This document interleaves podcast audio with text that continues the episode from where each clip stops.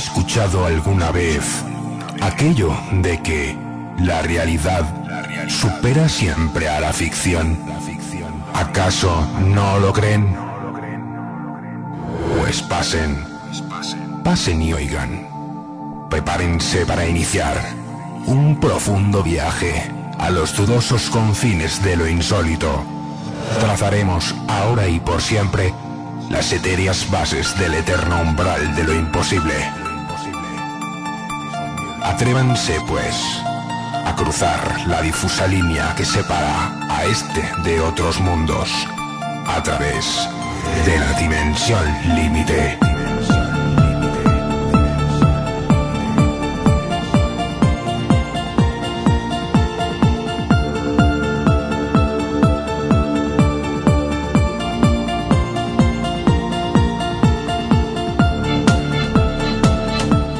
Hola, ¿qué tal? Bienvenidos, bienvenidas a una nueva edición de Expediente DL.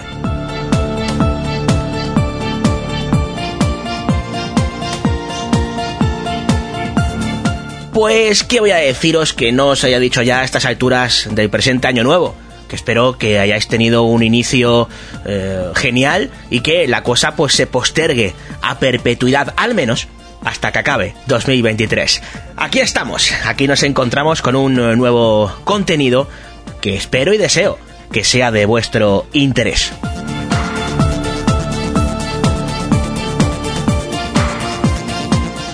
Entrevistamos a José Antonio Galán.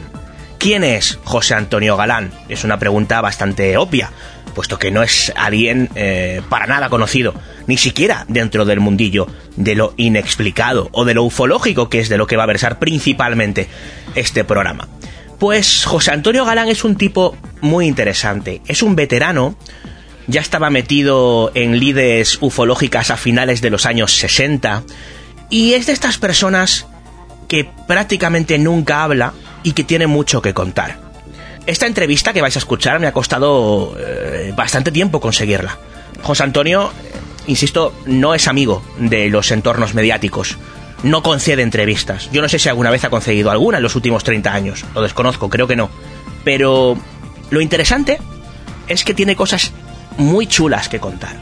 Y que creo que va a hacer las delicias de los aficionados tanto a la ufología como a la conspiración. Nos habla de espionaje ufológico.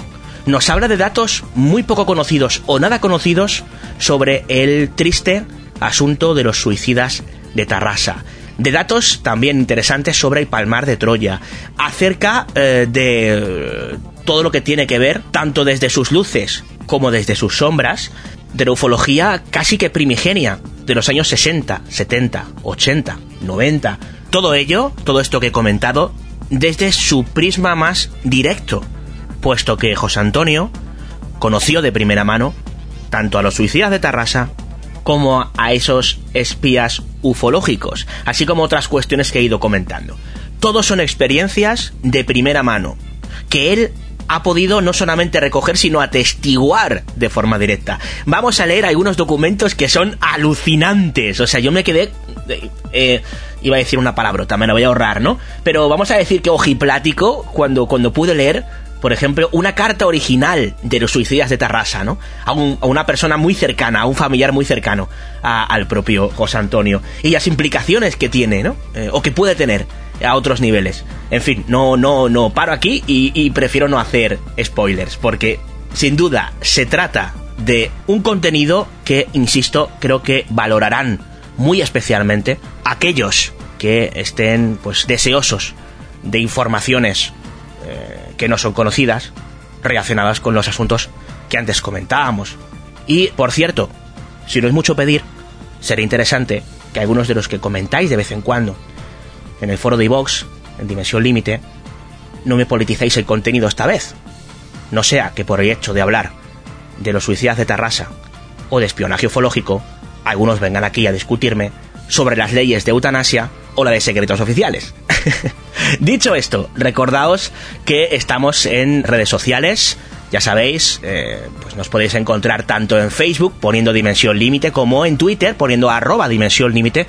También estamos en Mastodon, de ellos se encarga tanto de esto último como de Twitter nuestra compañera Beatriz Herlanz. Y a mí me tenéis en Instagram como David Cuevas Insta para cualquier cosa que queráis comentar. Y pues recordar también que este programa está abierto a que aquellas personas que queráis eh, pues eh, colaborar o aportar lo que creéis conveniente podéis hacerlo a través de una cuenta de PayPal y del correo electrónico apoyo dimensión límite gmail.com.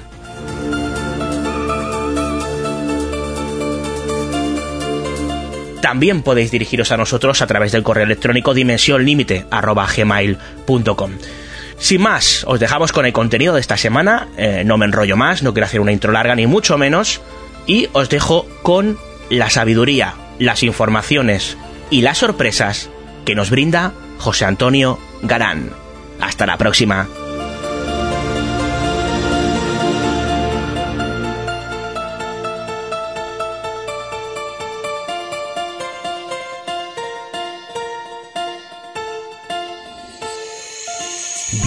Adyacentes a otra realidad. Cruza con nosotros la dimensión límite. Hay otros mundos, pero están en este.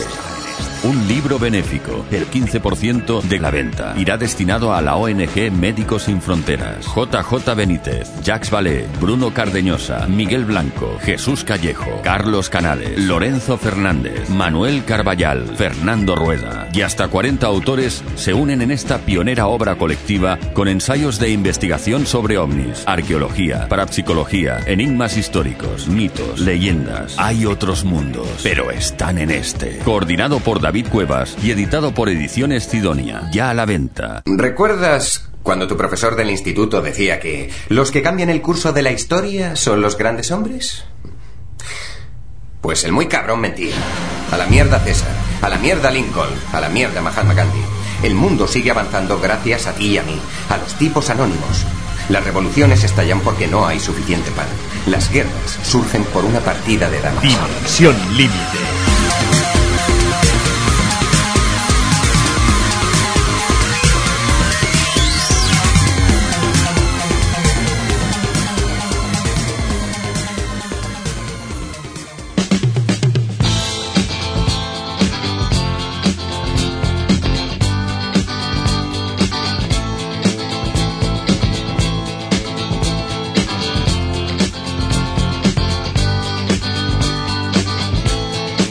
Dimensión límite.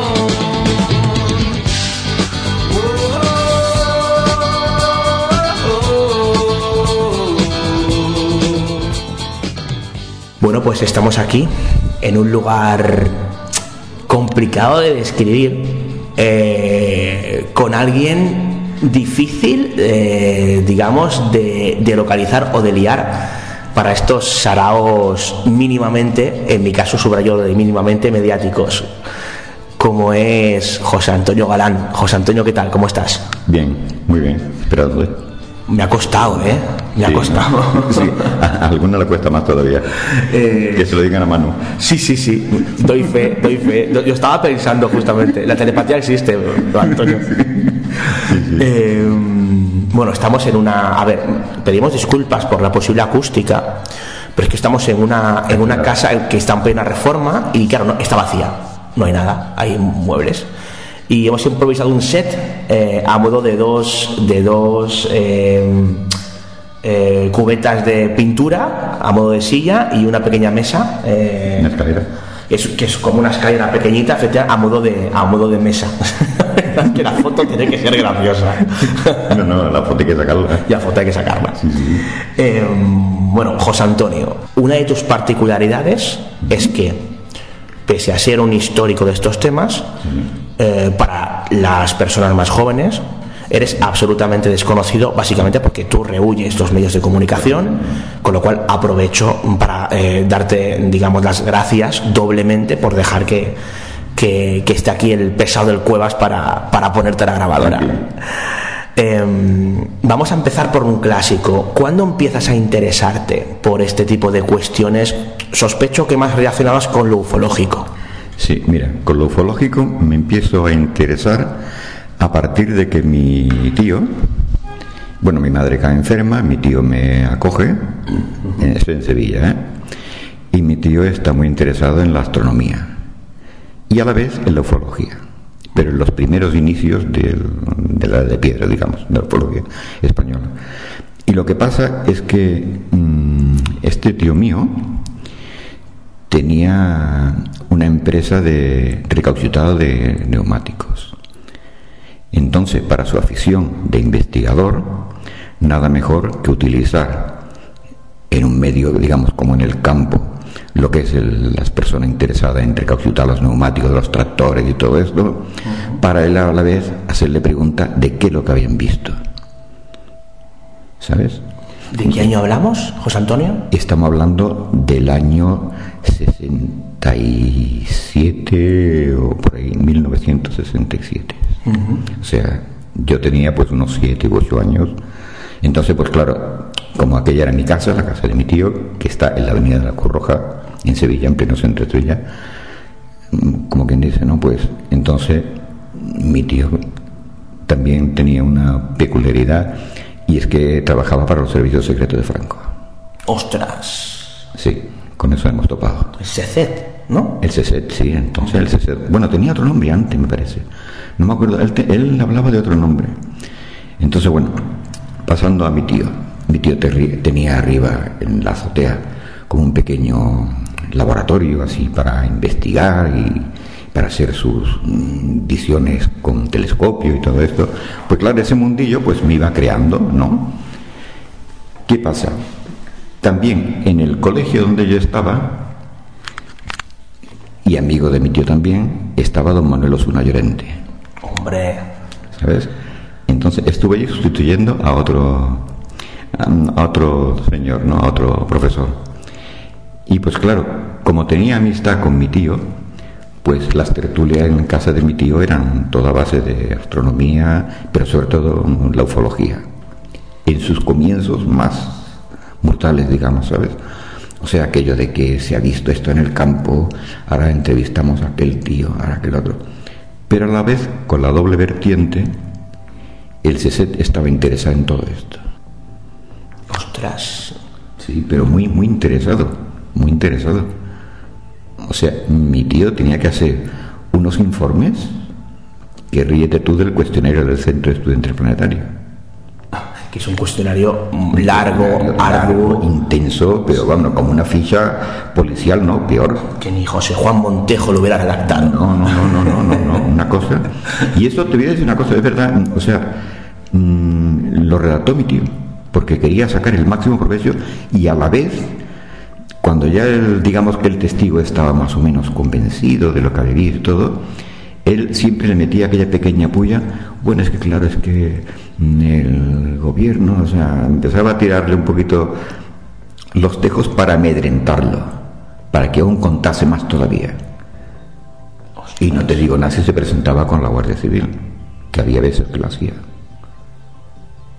Pero entre los testigos. Sí, sí, tanto testigos.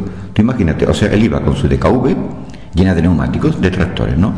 Y fulanito le dijo, no, aquí se ha visto una luz, tal y cual, que después te explicaré cómo se hacía las, cómo se iniciaban las investigaciones, que, que es curioso también, ¿no? Pues él iba al tal señor, usted ha visto tal, tal, esto, y claro, tú imagínate la presencia de los guardias civiles de antes, ¿eh? con aquellos capotes que me llevaban y toda aquella historia, y mi tío, su traje impecable, todo allí, preguntándole sobre esto. Pues mm, a veces mm, había un poco de rechazo, pero claro, la gente hablaba. Y los que tenían más familiaridad, pues mm, lo contaban tal cual, ¿no? De ahí había unos informes, pues fabulosos, ¿no? ¿Cómo empezaba a veces la iniciación?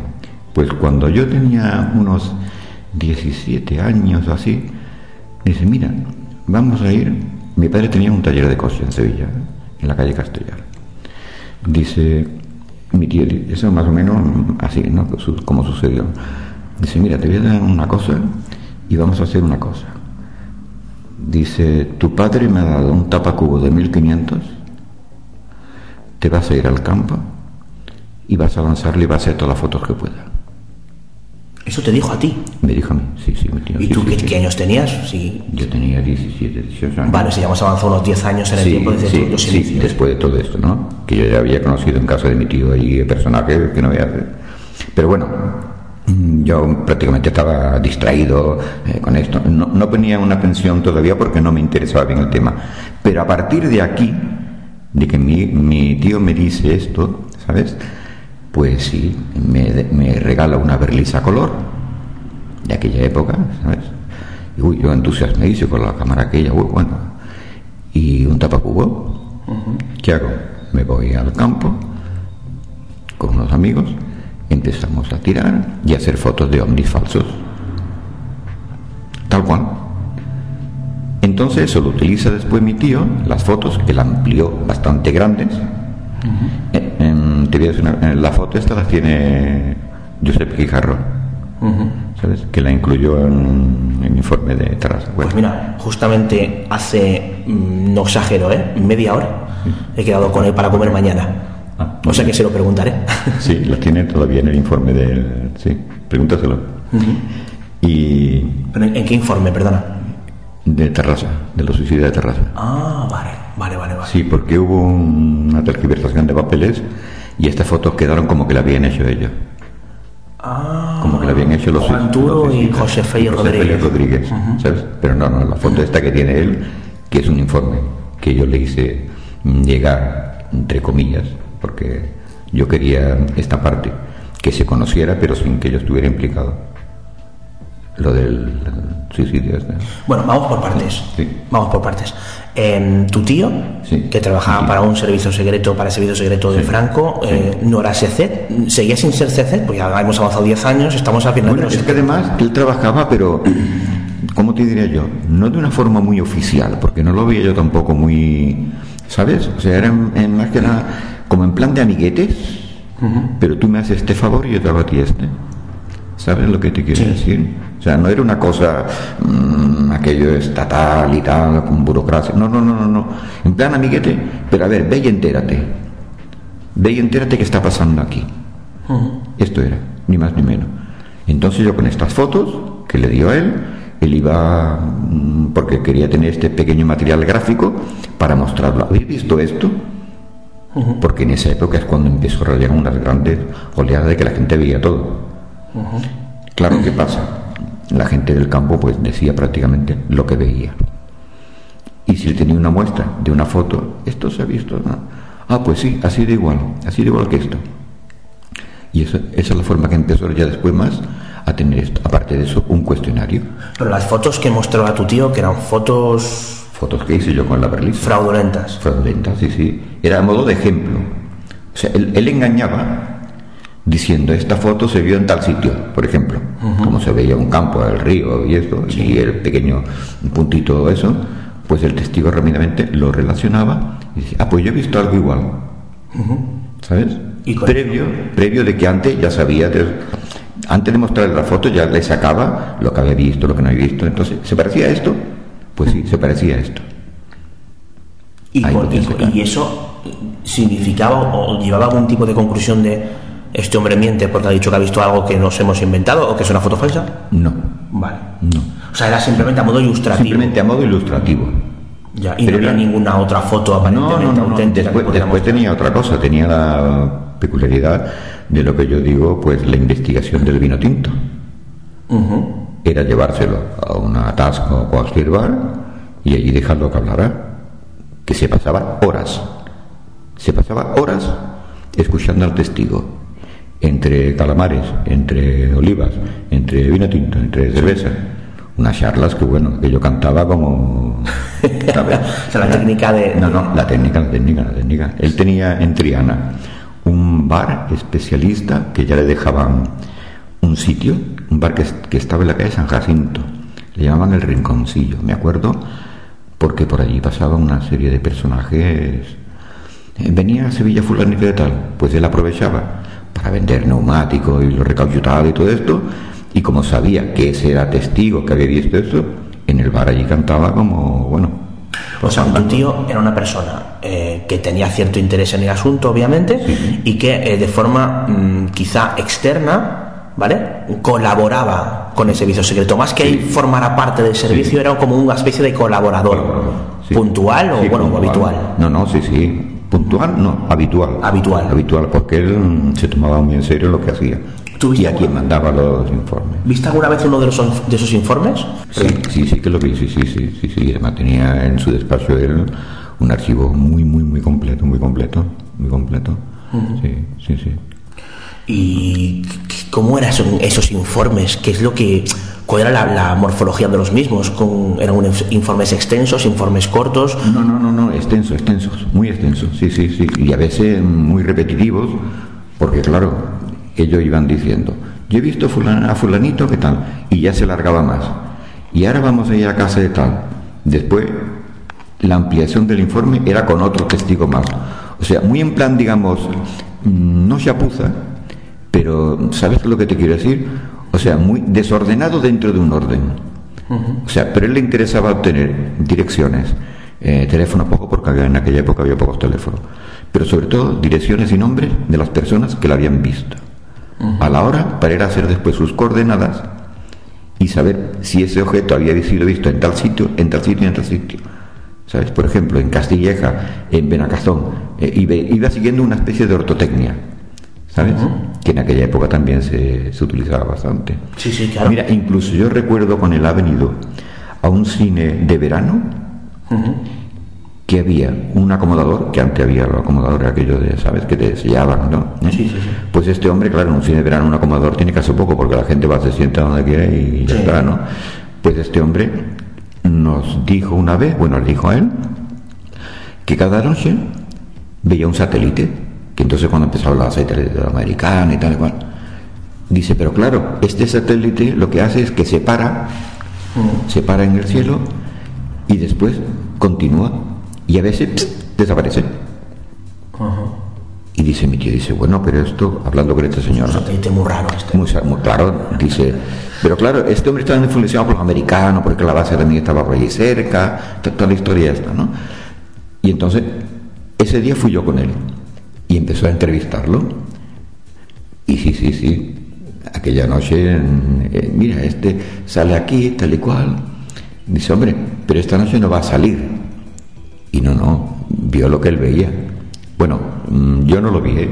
o sea, lo vio mi tío, lo vio mi tía que lo acompañaba al cine y todo. Y la gente en medio de la película, pues a veces miraba para el cielo, oye, mira, mira, mira, mira, mira, mira, y se ponían a mirarlo. Y ya está, una cosa curiosa, ¿no? Y este hombre pues le hizo un informe de todo lo que se veía durante varias noches seguidas. De ¿Cuán- este objeto. ¿Cuántos años estuvo tu tío colaborando con el servicio secreto haciendo esta labor, digamos, de recopilación de testimonios Sí. ufológicos? Sí, él estuvo hasta los años 69, 70. 69, 70. Sí, porque fue cuando yo me vine aquí a Cataluña que él ya dejó ya, de no de interesarse, pero ya eh, estaba también un poco enfermo, mi tía había fallecido, ¿sabes? Entonces ya dejó de... ¿Desde qué año estuvo? Bueno, pues eso no, no sé, él siempre estaba interesado, él estuvo, pues yo tendría, ya te digo, eh, cuatro o cinco años y él ya estaba con la astronomía y los ovnis, o sea, estaba haciendo... Pero fíjate una cosa, que él estaba respetado por todos y a la vez era totalmente anónimo. Precisamente a lo mejor pienso yo, porque como conocía la faceta de que estaba detrás del CSET, lo respetaban por ese aspecto. O sea, amigo de Darnaude, amigo de Manuel Osuna, de Carlos Murciano, pero de aquella forma muy, ¿sabes? Como te digo, o sea, respetando siempre el anonimato. O sea, él no quería salir para nada. Y uno de los consejos que me daba, ¿eh? O sea, dice, si no te va a servir esto para tu vida profesional, mm, tómatelo con calma y para ti, nada más. Eh, ¿sigue, ¿Sigue vivo tu tío? No, no, no, no, no, ya es tiempo que falleció. Sí, sí, ¿Se puede conocer la identidad de tu tío? sí. Sí, sí, sí. ¿Y cómo se llamaba? Manuel San Tortosa.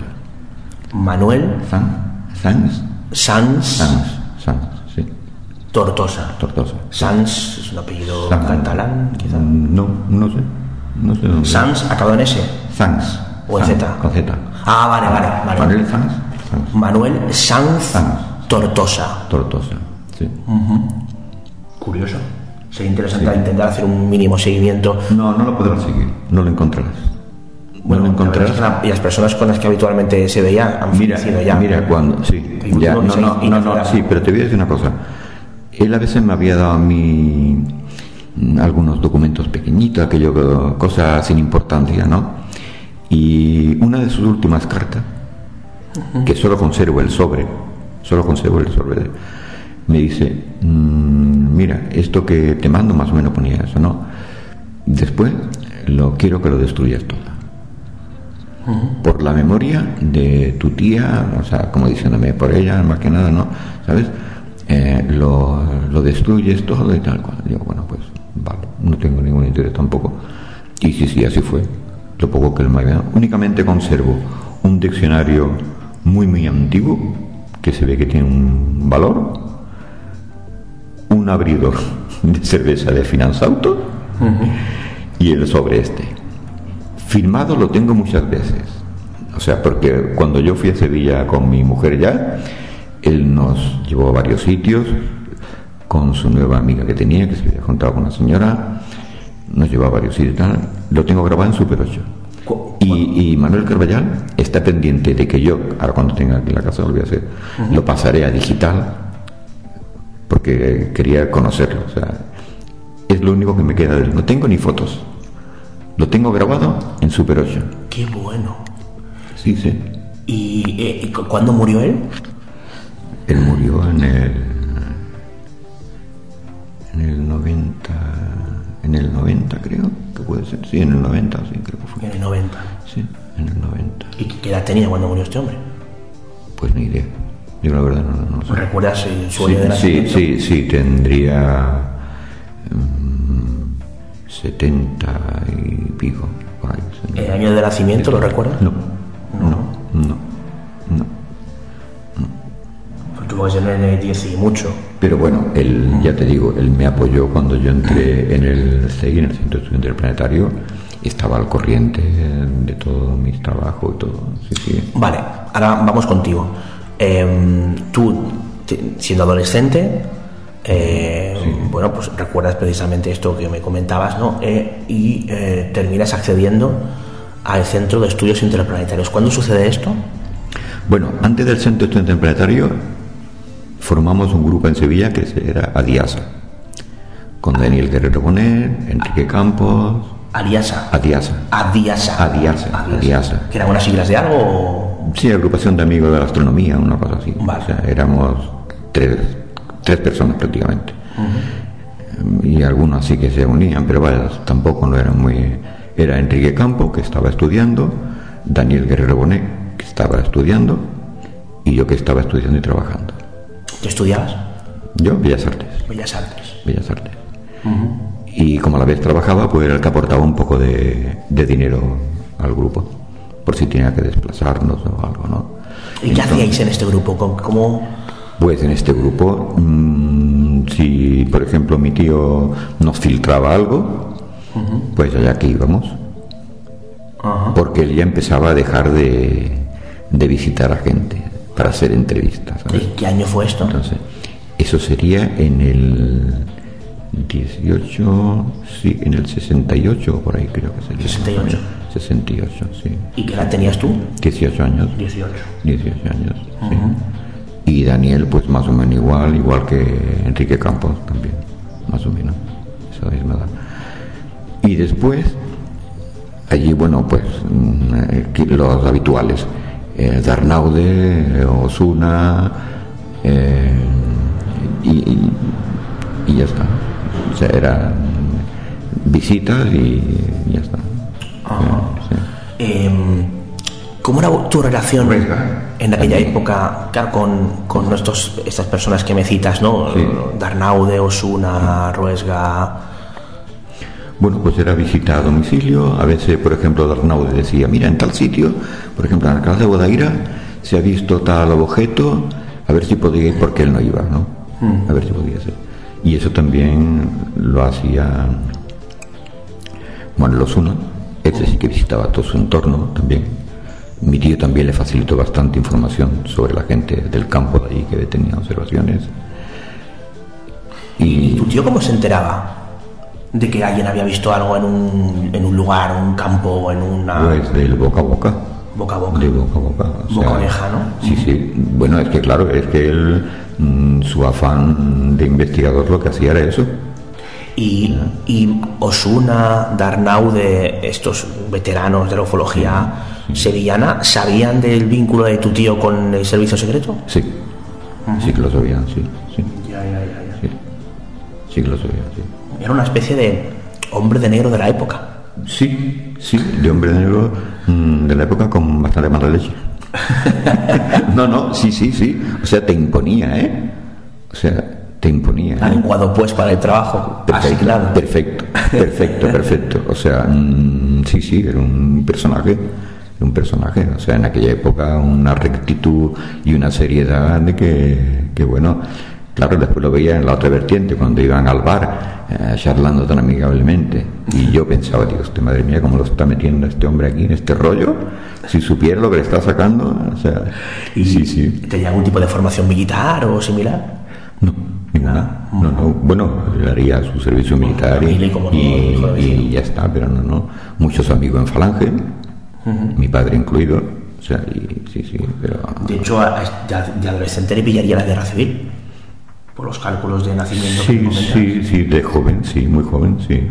Sí, sí, sí, sí, sí. Si nació en el 10 y mucho, Sí, sí, te sí. dabas, claro, en el Sí. 36, este chico, esto me tiene 18 años. o sea, Sí, sí, sí, sí, sí, sí. Curioso. Eh, seguimos contigo. Tu tío será recurrente, me, me da la impresión durante Sí, va, sí, parte de la sí. entrevista, ¿no? Eh, y pues, formáis este grupo. ¿Cuánta actividad tenéis? ¿En cuánto, cuánto tiempo estuvisteis, más o menos? En este grupo, en Adiasa, Adiasa. Mm. pues prácticamente tres años o por ahí o cuatro años. O sea, se disolvió porque nadie aportaba nada ni nada. Pero bueno, a nivel de amigos pues seguíamos igual que con la Red Nacional de Corresponsales, con Ruesga. Pues entonces igual, o sea, con Ruesga tenemos una amistad bastante grande. Siempre estaba en disputa por un método u otro con Daniel Guerrero, el Ruesga.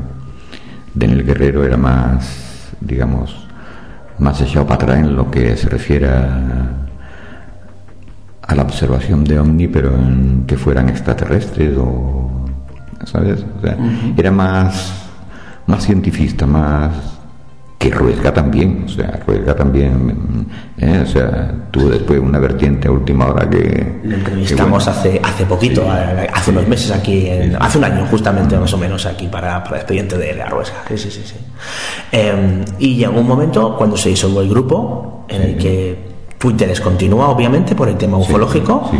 e ingresas en el CEI, ¿no? Sí, en el Centro Estudiante Planetario, sí.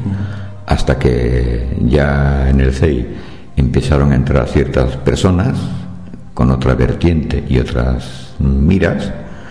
Yo lo dejo, igual que muchos históricos lo dejan. Pero también. no te me adelantes, que entras en el CEI. sí. Eh, ¿El año recuerdas? En el CEI, en el 70 y... 60, no, sí, era en el 70 o algo así, o en el 69, 70. Tú seguías en Sevilla, entiendo. Yo Sevilla, sí, sí, sí. sí. tú, pues- Mandaba informes, cuestionarios y tal y cual. ¿no? Vía postal, todo, Sí, sí, sí, sí, sí, había apostado, ¿no? Sí, sí, con Pera Redón y todo esto, muy bien.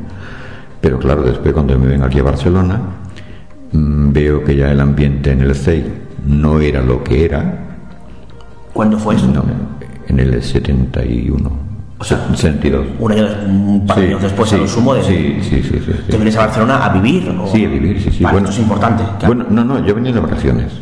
Yo venía aquí de vacaciones. Entonces vine y me enamoré de mi mujer. Y aquí seguí. Me gustó esto, me vine aquí y aquí seguí. ¿Y cuándo te vienes? ¿De forma permanente? A partir del 73. Vale, vale, vale. 73.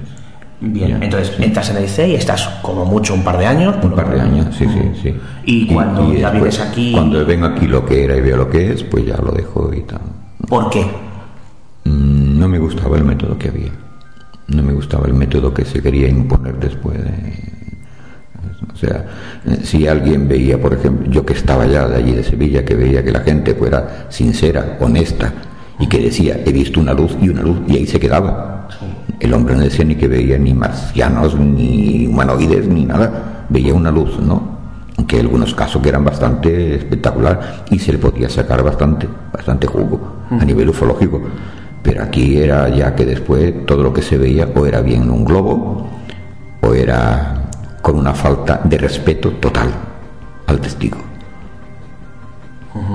Entonces, entonces yo como no estaba de acuerdo con estas afirmaciones ni con lo que se hacía con estos que yo por ejemplo entrevistaba y que después no no esto no nada tenía importancia nada tenía importancia o sea todo eran globos y todo eran eh, Satélites, planetas. sí, todo era esto, ¿no? Explicaciones astronómicas o- sí, sí, sí, sí, o naturales. Que después yo, por ejemplo, hablando con Antonio Rivera, tampoco estaba de acuerdo, porque Antonio Rivera es bastante rígido también en ese aspecto. Pero decía, bueno, pues con esta gente nueva hemos topado y tampoco quería saber nada con el sello. Y esto lo comentabais en, no sé si había reuniones o había asambleas o había algo para debatir las, las, las líneas de actuación, ¿no? Por decirlo de alguna manera. No, no, no. Mira, yo, yo aquí a quien tenía un amigo bastante confianza, que también era pintor como yo, era Albert Adel, que lo tenía aquí, prácticamente vivía aquí en una esquina de mi casa. Y el estudio lo tenía dos calles más abajo. Pues aquí las charlas eran interminables, pero sobre todo porque él decía que la trayectoria que tenía el CEI no, no era adecuada para investigar lo que eran los ovnis. No era adecuada para investigar los ovnis. Y claro, pues claro, a partir de ahí no estábamos de acuerdo con esta trayectoria. Y ya está. Y después el SEI pues ya disolviéndose también, un poco a financiación y ya está. Em, Me parece que la última vez que tuve contacto con algunos de los miembros, sí, fue que fuimos al Cinerama a ver 2001 una odisea del espacio. ostras. que la promocionó en Cinerama. Algo espectacular, ¿eh? Sea, quedamos muy, muy, muy... Quedaréis alucinados, claro, porque sigue siendo una película rompedora, imagínate, para la época. ¿no? Bueno, pero es que tú, tú no te imaginas lo que era el Cinerama entonces aquí. El Cinerama en Barcelona era una institución, bueno, mm, los acomodadores uniformados, una cosa preciosa, todo enmoquetado, el sonido espectacular, la pantalla más grande del mundo que te puedes imaginar, ni el IMAX siquiera. O sea, algo, eran tres pantallas unidas, súper panorámicas. O sea, tenías el campo visual por todos sitios. Tú imagínate cuando, por ejemplo, en 2001, cuando está la nave con el- la música del vals, lo veías, te metías dentro. O sea, te daba la sensación de vértigo. Algo espectacular. Y además unas proyecciones preciosas. Qué pasada. Sí, sí, una pasada, sí, sí. Bueno, Y eso lo promocionó el SEI también, el SEI de Barcelona promocionó la película esta. Ah, qué bueno. Sí, sí, había entradas especiales, con grupos y todo esto. Sí. Esta fue la última vez que yo tuve relación con, con el SEI. Con el CEI. Vale. Bueno, más que nada con gente del SEI. Sales del CEI y entonces, ¿qué sucede contigo? Ufológicamente Pues, hablando. ufológicamente después entro en un grupo sueco a través de un amigo, un tal Juan Manzanares, que era un ufólogo muy bueno.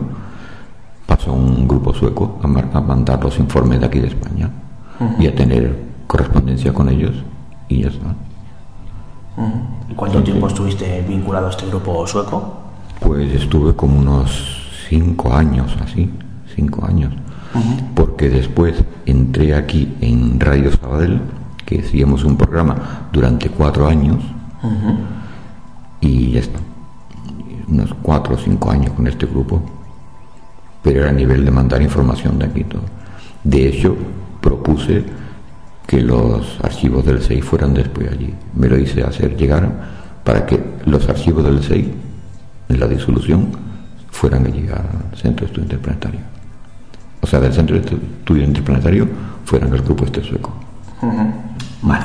Eh, te, después te enseñaré la credencial que nos daban. Ah, qué bueno, sí, sí, por favor. Sí, sí, eh, espectacular. Qué bueno. Bueno, estamos ya a finales de los 70, Sí. pero no me quiero ir de los 70 sin preguntarte por un tema que has tocado antes, y Sí. que es un clásico de la Sí. ufología negra.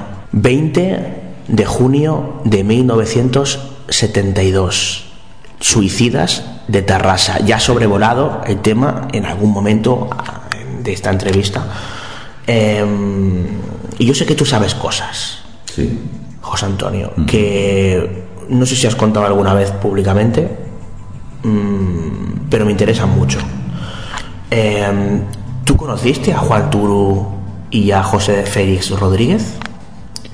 Sí. ¿Cuándo les conoces? Espera. Espera que te voy a enseñar otra cosa. Bueno, José Antonio está aquí con una serie de documentos que me ha traído en una preciosa maleta metálica de Blade Runner. y, y a ver, me está enseñando ahora un documento. ¿Lo puedo leer? Sí. Apreciado señor, le informo de mi próxima visita a Sevilla y si usted eh, lo desea, puedo visitarle. Eh, deseo tenerle informado de los acontecimientos recientes y ellos, en mayúscula, quieren que le traiga información. También eh, me pasaré por Mairena a visitar a Enrique López. De nuevo un intercambio de opiniones y espero coincidir con ellos, de nuevo en mayúscula, en su casa. Si su sobrino también este verano pasa por Barcelona de camino a Pori Gigat, deseo le comunique que puede pasar por Tarrasa como el verano pasado. Quedamos muy impresionados con las fotos junto a Delhi. Un saludo cósmico con K, firmado VKTS. Randy y a mi ex está encabezada la carta. Eh, 20 de mayo de 1971. Señor Don Manuel Sanz Tortosa, Sevilla. Esto era para tu tío. Estoy flipando ahora mismo. Brutal. Bueno, esto es una carta que envía. eh, bueno, envían ellos o este señor, el José Félix, iba mucho a Sevilla. Por el tema del Palmar de Troya, puede ser. O algo escuché al respecto. Mm, sí, sí y no. E- Él estaba interesado en el Palmar de Troya, pero es que lo del Palmar de Troya tuvo también unas consecuencias en Sevilla que lo investigué yo junto con Ruesga. Bueno, Ruesga no se quiso um, hacer caso a esta investigación y porque Ruesga vivía en, en la calle Pureza, no vivía en, en Triana y decidieron mudarse a los remedios. Y cierto día dice, mira, José Antonio, yo por ahí he visto unas lucecillas o algo, gente que se reúnen allí que dicen que ve a la Virgen, pásate por allí a ver qué puedes sacar. Entonces yo, junto con Enrique Campo, o sea, ya era diázono, nos fuimos a ver las apariciones marianas que se suponían que pasaban allí. Allí ni había, mm, no, allí no había nada de Mariano, ni Mariana. o sea, Mariano que Mariano. de, de apariciones marianas, allí no había nada, o sea, allí no había nada, allí, no- allí lo que había era un niño que jugando con otro eh, vio una luz salir de una, como una clavaguera, como un, un- como un desagüe que había grande, ¿no? que estaba aquello en obra, vio salir a un ser, un ser luminoso, que traspasó incluso una valla y fue a posarse delante de unos eucaliptos, eucaliptos que en tres días se secaron, estuvieron los americanos investigando y todo aquello, ¿eh? O sea, la Guardia Civil, y entonces mm, este niño prácticamente mm, desapareció del mapa o lo hicieron desaparecer, porque empezaron a meterle que lo que había visto era la Virgen, que lo que ella, había mm, una aparición, que el niño podía caer en esta y tal, Y el niño ni caía en éxtasis ni nada. El niño estaba jugando y lo que pasó es que se desmayó de la impresión que vio. Lo vieron los demás niños también, lo que este chico vio, pero únicamente este cayó en el suelo. Entonces, esto la relación que había, porque justo también se estaba dando las apariciones en el Palmar de Troya. Lo que hicieron era vincularlo. ¿Qué hicieron la gente del Palmar? Pues la gente del Palmar que vivía en Sevilla aprovecharon y querían ponerse aquí en este sitio también ya. Montaron un altar, flores, lo típico, ¿no? Una cruz, todo igual. Justo es donde hoy se celebra la feria en Sevilla, en Los Remedios. ¿Sabes? La explanada que es tan grande que hay para montar la feria. Justo allí donde hicieron la primera aparición esta. Se llamaba El Mimbral. Y allí empezó a llegar Domínguez, el, Papa, Clemente, o sea, Clemente, y toda la tropa que ya. Y allí lo que investigamos nosotros era que allí ni había, allí lo que había visto un niño que vio una luz, un ser, supuestamente, y ya está. Eso es lo que más o menos pasó allí. O sea Y que él venía pues prácticamente también a ver esto, José Félix. más interesado por la posible vertiente ufológica Sí. Que por la vertiente de la interpretación aparentemente mariana. Sí, sí, claro, sí, sí, sí, porque un día estábamos allí, Enrique Campo y yo, que también tiene una forma bastante peculiar de investigar, porque digamos que era el poli bueno y poli malo, ¿no? Sí, sí, no, no era. Esa, esa la conozco. Sí, sí, era muy bueno porque, claro, tú imagínate, Enrique Campos con una gabardina del padre, una gabardina larga que le quedaba grande, súper serio, porque era, sabía ponerse en una forma muy esa, y yo era todo lo contrario, era el cachondo chistoso y tal y cual. Sí, Con un paquete de sardinas recién fresca, comprar en el mercado de Triana sí. y ponerte a esas sardinas al lado de la gente que estaba rezando el rosario. Aprovechando, aprovechando la velocidad del viento que fuera a favor para que le llegase todo el humo de la sardina allí. Esa era la forma de investigar. ¿Sabes cómo terminábamos? ¿Cómo? Pues tomando Cruz Campo allí en mi lado, dejar los rezos, todo el mundo comiendo sardina y contando lo que viste y se rezaba ya. Ostras. Ese era el plan. Las técnicas y el trabajo de campo de la época. Sí, sí, bueno, sí, sí. Bueno, Pero- eh, continuamos con el, con el, Sí. eh, el asunto de, de Juan Turballés y de Félix Rodríguez Sí, Montero. sí. Eh, ellos tenían contacto con tu tío. José Félix es el Sí. que tenía Bueno, contacto José con- Félix, Sí, efectivamente. Sí, porque iba allí, iba a ver al cura de Mairena también. Sí, sí, tenía contacto, sí, sí. Sí, Y tú le conociste. Sí, yo le conocí allí en casa de mi tío. Pero bueno, no le conocí porque entonces no estaba yo muy muy metido en el tema, ¿sabes? O sea, yo sé que había ido allí y lo he visto allí en- a veces, pero ya está, no. Y después aquí en Terrassa, pues sí, ya un día, parece que lo vimos, con Turul, que también hizo un informe para el CEI, informe que desapareció del CEI. Bueno, mm, se quitó porque eran de sus observaciones, del primer contacto que tuvo, cómo lo tuvieron. Yo pude ir, o sea, y no, y no fui al contacto este que, que tenían previsto con estas entidades. Un encuentro previa cita. que Sí, previa cita, sí, sí. Pero ¿sabes qué le proporciona esta cita? Vázquez Arrancón. Vázquez Arracó. Sí. Vázquez Arracó era un contactado de Zaragoza. Sí. Amigo de José Félix. Sí, sí, sí, sí. Y, y con, con que también tuvo mucha relación, ya siendo más mayor, con, con Bruno Cardeñosa. Sí, sí, sí, sí. Una cosa muy similar a esta es lo que se le facilitó a uno de los Tarasa.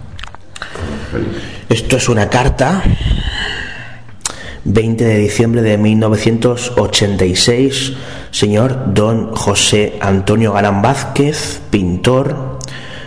eh, bueno, hay una dirección aquí que no vamos a decir, Sabadell. Mm, Casi que te diría que lo leías tú, porque yo, claro, entre la, la expresión eh, y algunas cosas que no entiendo. Estimado amigo, recibido el escrito del 20 de abril de 1986, deseo sea paz con tranquilidad en el hogar. No he contestado antes por dos motivos, en espera de noticias de los acontecimientos ufológicos a partir de mi intervención en Radio Esparraguera y que por lo visto no voy a saberlo nunca. Y por encontrarme algo delicado, ya que son cerca de 78 años de permanencia en este plano del planeta Tierra. He, que- he quedado encantado de la carta, las pinturas, los reportajes, tengo una idea de vuestro arte pictórico, salga no, que os diera y alguno que otro más. He tenido en estudio daros más apertura en el conocimiento más consciente de las leyes creativas. Y es mi deseo pueda ser complacido. He comunicado con Andrés, André para los amigos, comandante general de las naves dimensionales, siendo aceptado por el momento este deseo que quiero sé conceder y cumplir. Se trata con el mismo ya mencionado y os doy a conocer para el momento que sea no os sorprenda. Es alto, no demasiado. Generalmente se presenta con túnica, pero en ciertas ocasiones va vestido de un traje dorado brillante, cabellera al hombro de una tonalidad en blanco dorado, el traje ajustado de una pieza, hombrera, bota, lleva un collar algunas veces y un cinturón de unos cuatro dedos de ancho. Irradia luz, bondad, sabiduría. No temas, él mismo te dará confianza. Podréis dialogar, que perfectamente te entenderá y te, y te comprenderá. Puedes utilizar el vocabulario humano o bien procedimiento mental. Lo que creas conveniente o mejor, lo, acep- lo apto aceptes. Plazo de la entrevista va a estudiar sea temperatura agradable por ti. Y me dice que procurará la hora de tu vida en la materia sea la más propicia. Igualmente tu estado anímico. Por el momento no tengo más que decirte. Esto no sé si es de ellos o mío. Es, os envío otro lote de foliado, espero sea en mayor agrado y hay un algo repetitivo dar y si hay algo repetitivo dar la persona más idónea que le guste este asunto. Temas tan debatidos. Felicidades con antelación de nuestro amigo tal un abrazo Vázquez. Pues algo muy similar le mandó a José Félix Sí. pero mucho antes para que así pusiera en contacto con este ser Esto, esto es una carta de Pascual eh, Vázquez Arracó, Sí. ¿vale? Por si no, no quedaba Sí, sí. claro. Pues- y además está ahí una dirección, eh, eh, sí. Pedro Cubero 37, bueno, quiero decir, no, en Zaragoza. Hay un piso que no voy a decir, obviamente. Eh, entonces, tú dices que una misiva como esta, Sí, él mandaba a ciertas personas que tenía confianza, pues le mandaba una misiva como esta para ponernos en contacto con este señor. Que tú imagínate la forma en que se te presenta, con un collar, una túnica, traje gustado, o sea, ni lo comía, vamos.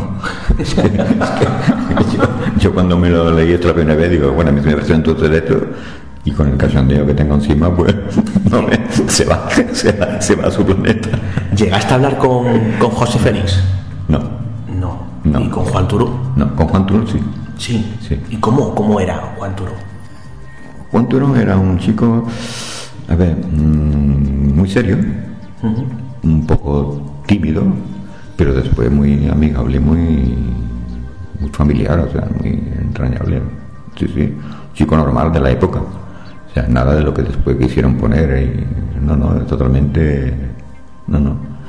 Y bueno, y si ya después ves la película, no, no se parece absolutamente en nada, en nada, ni nada de lo que sucedió, ni nada. O sea, ni la forma de investigar, ni nada. No, no, no.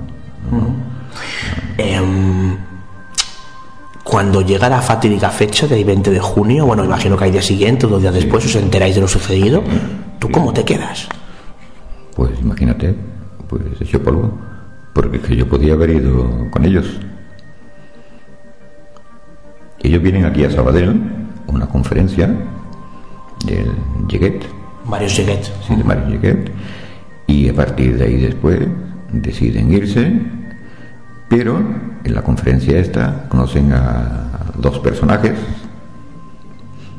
que entonces pues son los que se unen prácticamente a ellos. Vale. Y estos personajes lo acompañan a ellos. A ver, Y a partir de ahí, misterio total. lo que se dice oficialmente es que eh, fueron ellos, de forma autónoma, Sí. los que deciden quitarse la vida Sí. en la peadora de Torrebonica Sí. aquella noche. Sí. Sí, eso ya lo tenía planeado José Félix. Lo tenía planeado José Félix. Sí, porque no, este plano mm, vital para ello no existía. O sea, ellos tenían que estar en un plano mm, Superior. físico, superior, sí, sí, y era desprenderse del cuerpo. Sí, sí.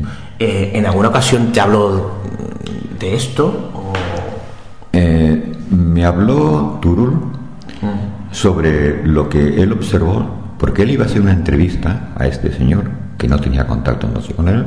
Este señor es eh, Aracó. No, Ah. este señor era José Félix. A José Félix. José Félix. Ah, o sea, tú conoces a Juan Turo antes de que, entre- ent- que- antes de que conozca a José Félix. Sí, sí. Y entonces él le hace una entrevista, bueno, él quiere hacer un cuestionario, porque este señor veía cosas para el CEI, para el centro, que también era miembro. Yo lo Sí, conozco siguiendo el cuestionario del CEI Sí, estándar, ¿no? sí, sí. Y entonces este señor, eh, al principio con él, que prácticamente no tenía contacto, pues le dice que lo acompañe, que él va a ir a Tibisa, que va a tomar unas fotos allí, pero que hay un señor de Zaragoza que lo ha puesto en contacto con un ser y que este ser se lo verán allí, en Tibisa. Entonces él, Turul, va con él, mm, van con un taxista de aquí de Sabadell, llegan a un sitio eh, más o menos donde el otro cree que va a producirse, no, sé esto bien cómo sucedió, ¿no? Y él pensaba hacer un informe para el.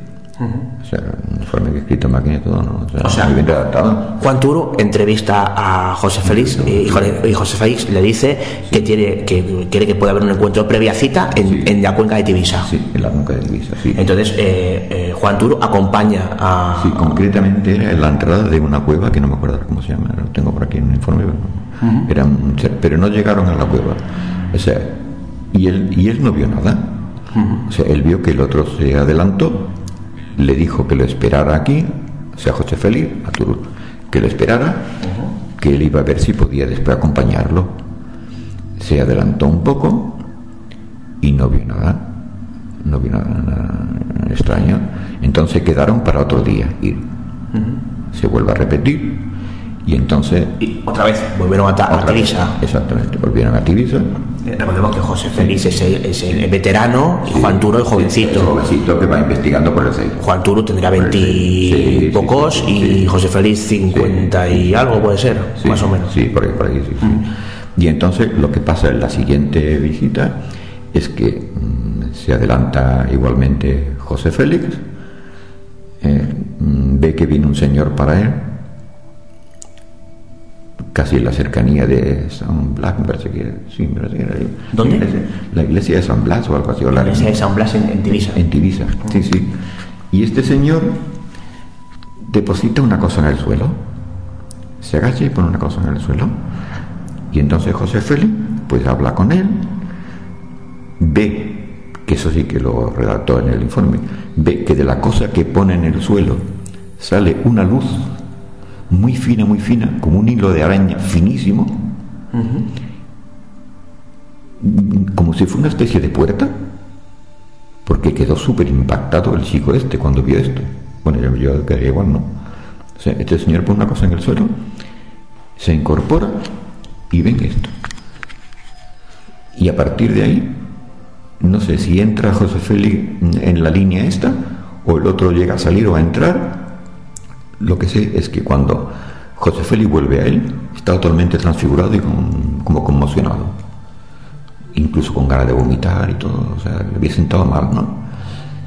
Y le habla de la experiencia con este ser, con este ser que vestía totalmente normal, ¿eh?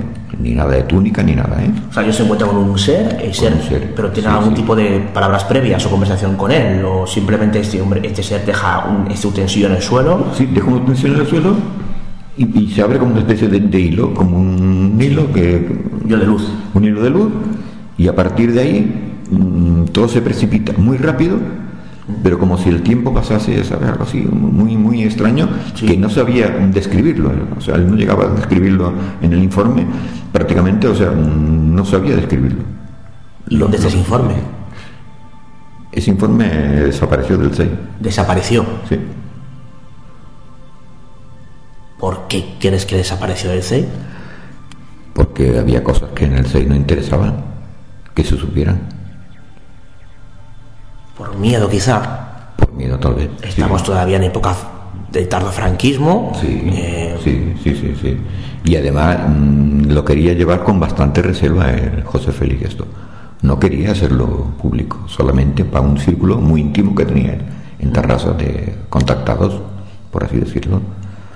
Y claro, el chico este quedó tan impactado que bueno, se pegaría él pues como una lapa.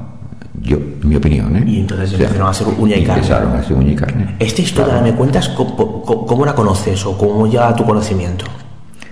Porque me la contó él y yo vi el informe del 6. Te la contó el propio Juan Turu. Juan Turul, sí, sí, sí. O sea, tú tienes varios encuentros con Juan Turu. Sí, un par de ellos, sí, sí, sí. Y cuando te cuenta esto, él estaba como, no sé, o sea, No, cuando él me cuenta esto, aún no estaba tan metido en esto, ¿eh? O sea, no, no estaba muy... No era tan amigo todavía, cuando él me contó esta experiencia. Pero bueno, experiencia de esta, ya sabes tú que hay cientos, o sea, no...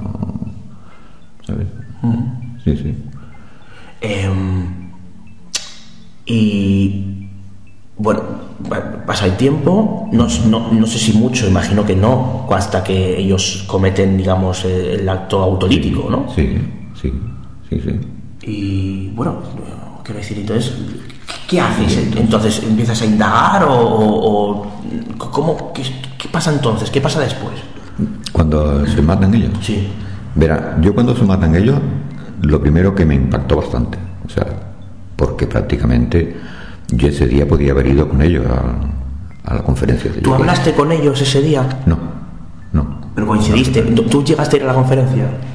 Mm, A ver, nosotros aquí en el en Sabadell, cuando estábamos ah, mucho antes de la emisora, ¿no? De esto, cuando estábamos con amigos, siempre era reunirnos, charlar, o sea, nos visitaba Antonio Rivera, venía a dar conferencias aquí, eh, a veces había que pagarle el taxi para que volviera. Sí, sí, sí. Era muy- una cosa curiosa. Eh, con Alvera Del, ¿no? O sea, era una amistad pues de años también ellos, ¿no? Y claro, asistíamos siempre pues más o menos, tal conferencia aquí en Bellas Artes, pues vamos a Bellas Artes, viene a eso, viene a la emisora, pues vamos con él la emisora. Y este día que del Lleguet, este día no, no, no fui yo, o sea, no fui yo. Vinieron ellos dos, terraza como había tanta gente, porque siempre se llenaba, o sea que era un éxito total. Y a partir de ahí ya es cuando pasaba esto. ¿Pero tú estuviste en la conferencia de Yelet? No, No. no, no, no, estuve, no, no estuve en la conferencia de Lleguet. Vale, cuentas eh, que ellos dos se fueron eh, porque eh, cuando cometen el acto Sí, es justo después sí, de la conferencia de Yelet y fueron Sí. con otras dos personas. sí. A ver, explica esto. Sí. Bueno, estas dos personas yo no las conozco. Pero puedo tener mis sospechas. Sospechas. Puedo tener sospechas de quiénes eran y quién no eran. Pero eso ya es más, mm, más digamos, privado. ¿Sabes? Porque, porque yo creo que sí que presenciaron lo que pasó. Vale. Y estaban al corriente. Dos personas que presenciaron el, el suceso. Sí. ¿Por qué crees que eh, su- sucedió esto de estas dos personas extra, digamos? Mm, Yo creo que estas dos personas extras mm, estaban condicionando el comportamiento de José Félix. ¿Con qué motivo? Pues que se quitara de en medio. Que se quitaran de en medio. Sí. Simplemente eso. ¿Pero a santo de qué? Quiero decir, ¿eran incómodos para alguien o...? Eras incómodo porque lo que habían visto ellos no interesaba que se supiera. En cuanto a esta En experiencia a con el experiencia ser. que- Con este ser, sí, claro. Sí, sí, sí. Eh, ¿Y cómo, cómo llega a tu conocimiento el el hecho de estas dos personas que iban con ellos? ¿Cómo lo sabes? Estas dos personas, mm, yo tenía conocimiento de ellos a través de mi tío, De tu tío. de mi tío, que estaba muy metido y que había que tener cuidado con, con este tema. A raíz de, de la noticia de que estos dos chicos se quitan la vida. Sí, bueno, a, ra- a raíz de esta noticia y de otros casos ufológicos que también estas personas se interesaba y podían silenciarlos. Es una cosa bastante truculenta, pero es así. Pero estas personas estarían. eh, ¿De qué ámbito estamos hablando? ¿Del ámbito ufológico? ¿Del ámbito de los servicios secretos? Del ámbito ufológico, más que de los servicios secretos. Sí. Y- ¿Pero eran otros miembros del CEI? ¿O.? No, no, no, no, no, no, para nada, para nada. No, no, no, no eran miembros del SEI. Eran no, dos no. personas que, por- que por su cuenta y riesgo estaban metidos en el tema y. Sí, está metido en el tema, sí, sí. Y además, mi tío, mm, hablando con ellos, un respeto total, o sea, como tener cuidado eh, con esto, ¿eh? Que no es muy. Sí, sí. Cuidado con estos dos. Con estos dos, sí. Que eran más, ¿eh? No eran, no eran solo dos, ¿eh? O sea, esto suena así, digamos, como te diría yo. Hoy, viendo desde mi, mi- desde mi óptica, lo veo como muy fantasioso, muy, ¿sabes? Muy, no sé, no sé cómo catalogarlo, como muy paranoico. Pero es verdad que existía. Es verdad que existía. O sea, no es ni conspiranoico, no, no, no, no, es que no tengo por dónde cogerlo. Yo, investigando, no tengo por dónde cogerlo. Sobre todo pero sé que existían, ¿eh? O sea, sé que existían, seguro, ¿eh? segurísimo, ¿eh? Vale, ¿cuál es el grado de credibilidad que tú das a la historia eh, que te contó Juan Turu de este ser que, que- que- que, bueno, que con esa especie de aparato luminoso? eh, ¿Cuál es tu opinión? Verás. Porque to- mm, todo, todo, todo, todo termina girando en eso, según tu Sí, sí, terminé terminando esto. Yo sé que Pascual Vázquez arrancó, tenía un círculo muy privado y que avisaba cuando se iba a producir esto. Tanto con Antonio José Ales, por ejemplo, también se lo decía y le facilitaban los programas fabulosos a Antonio José Ales. O sea, él decía, en Madrid a tal hora se verá esto. O sea, propiciaba esos encuentros previa cita de lo que antes hablábamos. Previa ¿no? cita, sí, sí. O sea, él decía, "Mm, sal a la terraza en tal sitio y allí se verá un ovni. Antonio José le salía con el micrófono y se ponía en la terraza en Madrid, en donde era, y el ovni se veía. Él decía, este ser se te va a aparecer y tal, eso. Y este ser se- lo veías. Se presentaba a ti. No sé hasta qué grado tenía mm, yo aquí a José Félix, o sea, a Pascual Vázquez, no lo conocía, pero sé que lo que hacía, lo que decía, lo cumplía. O sea, ¿crees que cuando José Félix va a Tivisa es siguiendo un poco las consignas de Arrancó? Cocina de rencor, sí, sí, sí, sí, sí. ¿Lo sospechas o te consta? Me consta, Te consta. me consta. ¿Por qué? Sí. Porque no era la primera vez. Había, a mí em, Vázquez me había mandado documentos y escrito y eso, donde tenía otras personas que también tenían contacto con ellos a nivel telepático y todo esto. O sea, una preocupación que tenía Bueno, de, de- de Pascual Vázquez tengo ya cantidad de documentos. Hablaba con Benítez y con todo esto en aquella época. Estas dos personas de las que hablamos, que pudieron acompañar a, a Sí. José Félix y a, y a Sí. Juan Duro, eran, eran de, de Barcelona, de No. Zaragoza, ¿de qué ámbito? No lo sé. No lo sé. No lo sabes. No. Pero tú les llegaste, les llegaste a conocer. No. Ah, no, tú no, no No, llegaste a no, no, conocer. no, no a- yo no llegué a conocer a estas personas. No, no. Esta persona no llegué a conocerla. Pero sé que estaban detrás de ellos. O sea, ¿Y tú sabes quiénes son? no, Ah, vale, vale. no. Pensé que tú puedes conocer sus o sospechar de sus No, identidades. no, no, no, no, no, no, no, no.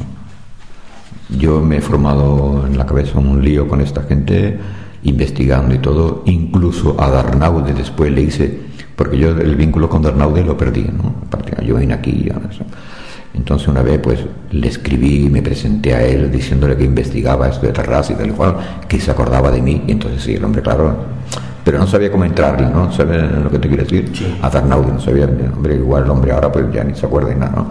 Y no, no se acuerda de la investigación que habíamos hecho juntos y todo igual, y sí, sí, me mandó todo un dossier, que este dossier después yo se lo mandé a José Guijarro. Bueno, no se lo mandé, le hice que le llegara de una forma un poco de ¿sabes? Críptica. Sí, sí, porque teníamos un amigo en común en la emisora, que era un fotógrafo, de aquí de Sabadell, y yo sabía que Jarro, un jovencillo, ¿no? Se interesaba por esto, que fue más o menos cuando me vino a visitar con Carvallal. Por cierto, que le dijo, ¿te acuerdas que te lo dije? Le dijo la puerta a la nariz. Sí, sí, no, no, y me sentó muy mal, muy mal, ¿eh? Muy mal. Porque yo pensaba, digo, esta criatura viene de, del país, de, de, Gali- de Galicia, Sí. el otro de Terraza. Se interesan por los hombres, porque yo ya seguía sus trabajos de investigación. Digo, y le voy y le digo la puerta a las narices, O sea, ¿sabe aquello de que le abres la puerta, te preguntan y tal? Ah, en casa. Te preguntaron por el tema de suicidio. Por el tema de suicidio ¿no? Sí. Y entonces le dije que no quería saber nada y tal y cual. Y no, no, no, que totalmente, ¿no? Que claro, después Carmen me dijo, hombre, pues me podría haber dicho porque yo me he gastado dinero que no tenía un duro. Que este, no, no, pero ¿sabes? Mi mujer después, la paliza que me pegó, diciendo, hay que ver que vienen estas criaturas y tú cómo las has atendido con la cantidad de gente que ha venido aquí preguntando y hablando y esto. Y, y a esto todo lo ha atendido así tan mal y eso. Digo, bueno, déjalos que ya le haré yo llegar lo que yo interesa. Y entonces lo que hice fue al amigo este fotógrafo, digo, mira, si conoces a, a Guijarro, pues esto se lo puedes dar tranquilamente a él. Pero seguro que se lo puedo dar, digo, sí, sí, sí. ¿Y qué es lo que le das? ¿Qué es lo que facilitas? Bueno, le facilito pues parte de la investigación de Dernaude, cartas, el, el papel que tenían encima de los muertos, de los suicidas, que lo hice yo con bolígrafo para tener referencia. Iban incluidas las cuatro fotos, cuatro fotos que yo tomé, que era la referencia que, de aquello que te decía antes de mi tío, que tomaba cuando, cuando quería saber Las fotos de los, los Las tapa- fotos- de los tapacubos. de los tapacubos, sí, sí, tapacubos de 1500. Y Que curiosamente aparecen reflejadas de alguna manera en la peli Platillos Volantes. Sí. tú hacías algo parecido Sí, a lo sí, que aparentemente hace claro. José Félix mientras duerme, ¿no? Sí, pero espérate, porque el pequeño esto- Juan Turo. Esto se lo digo yo, a, de esta conversación se la digo yo a Iker Jiménez, Sí. porque estaba muy interesado entonces en esto, y le explico lo de las fotos. Pero hombre, ¿cómo puede cometerse un error así? Digo, bueno, ha sido una confusión, ¿no? O sea, Guijarro no lo hizo queriendo, o sea, meterlo allí, ¿no? Pero estaban en- dentro del informe, una, un papel plastificado que pone, me parece que era WKTS, como terraza, ¿no? Digo, pues todo este informe se lo pasé yo a él. Aquí está. A ver. Esto es de, de.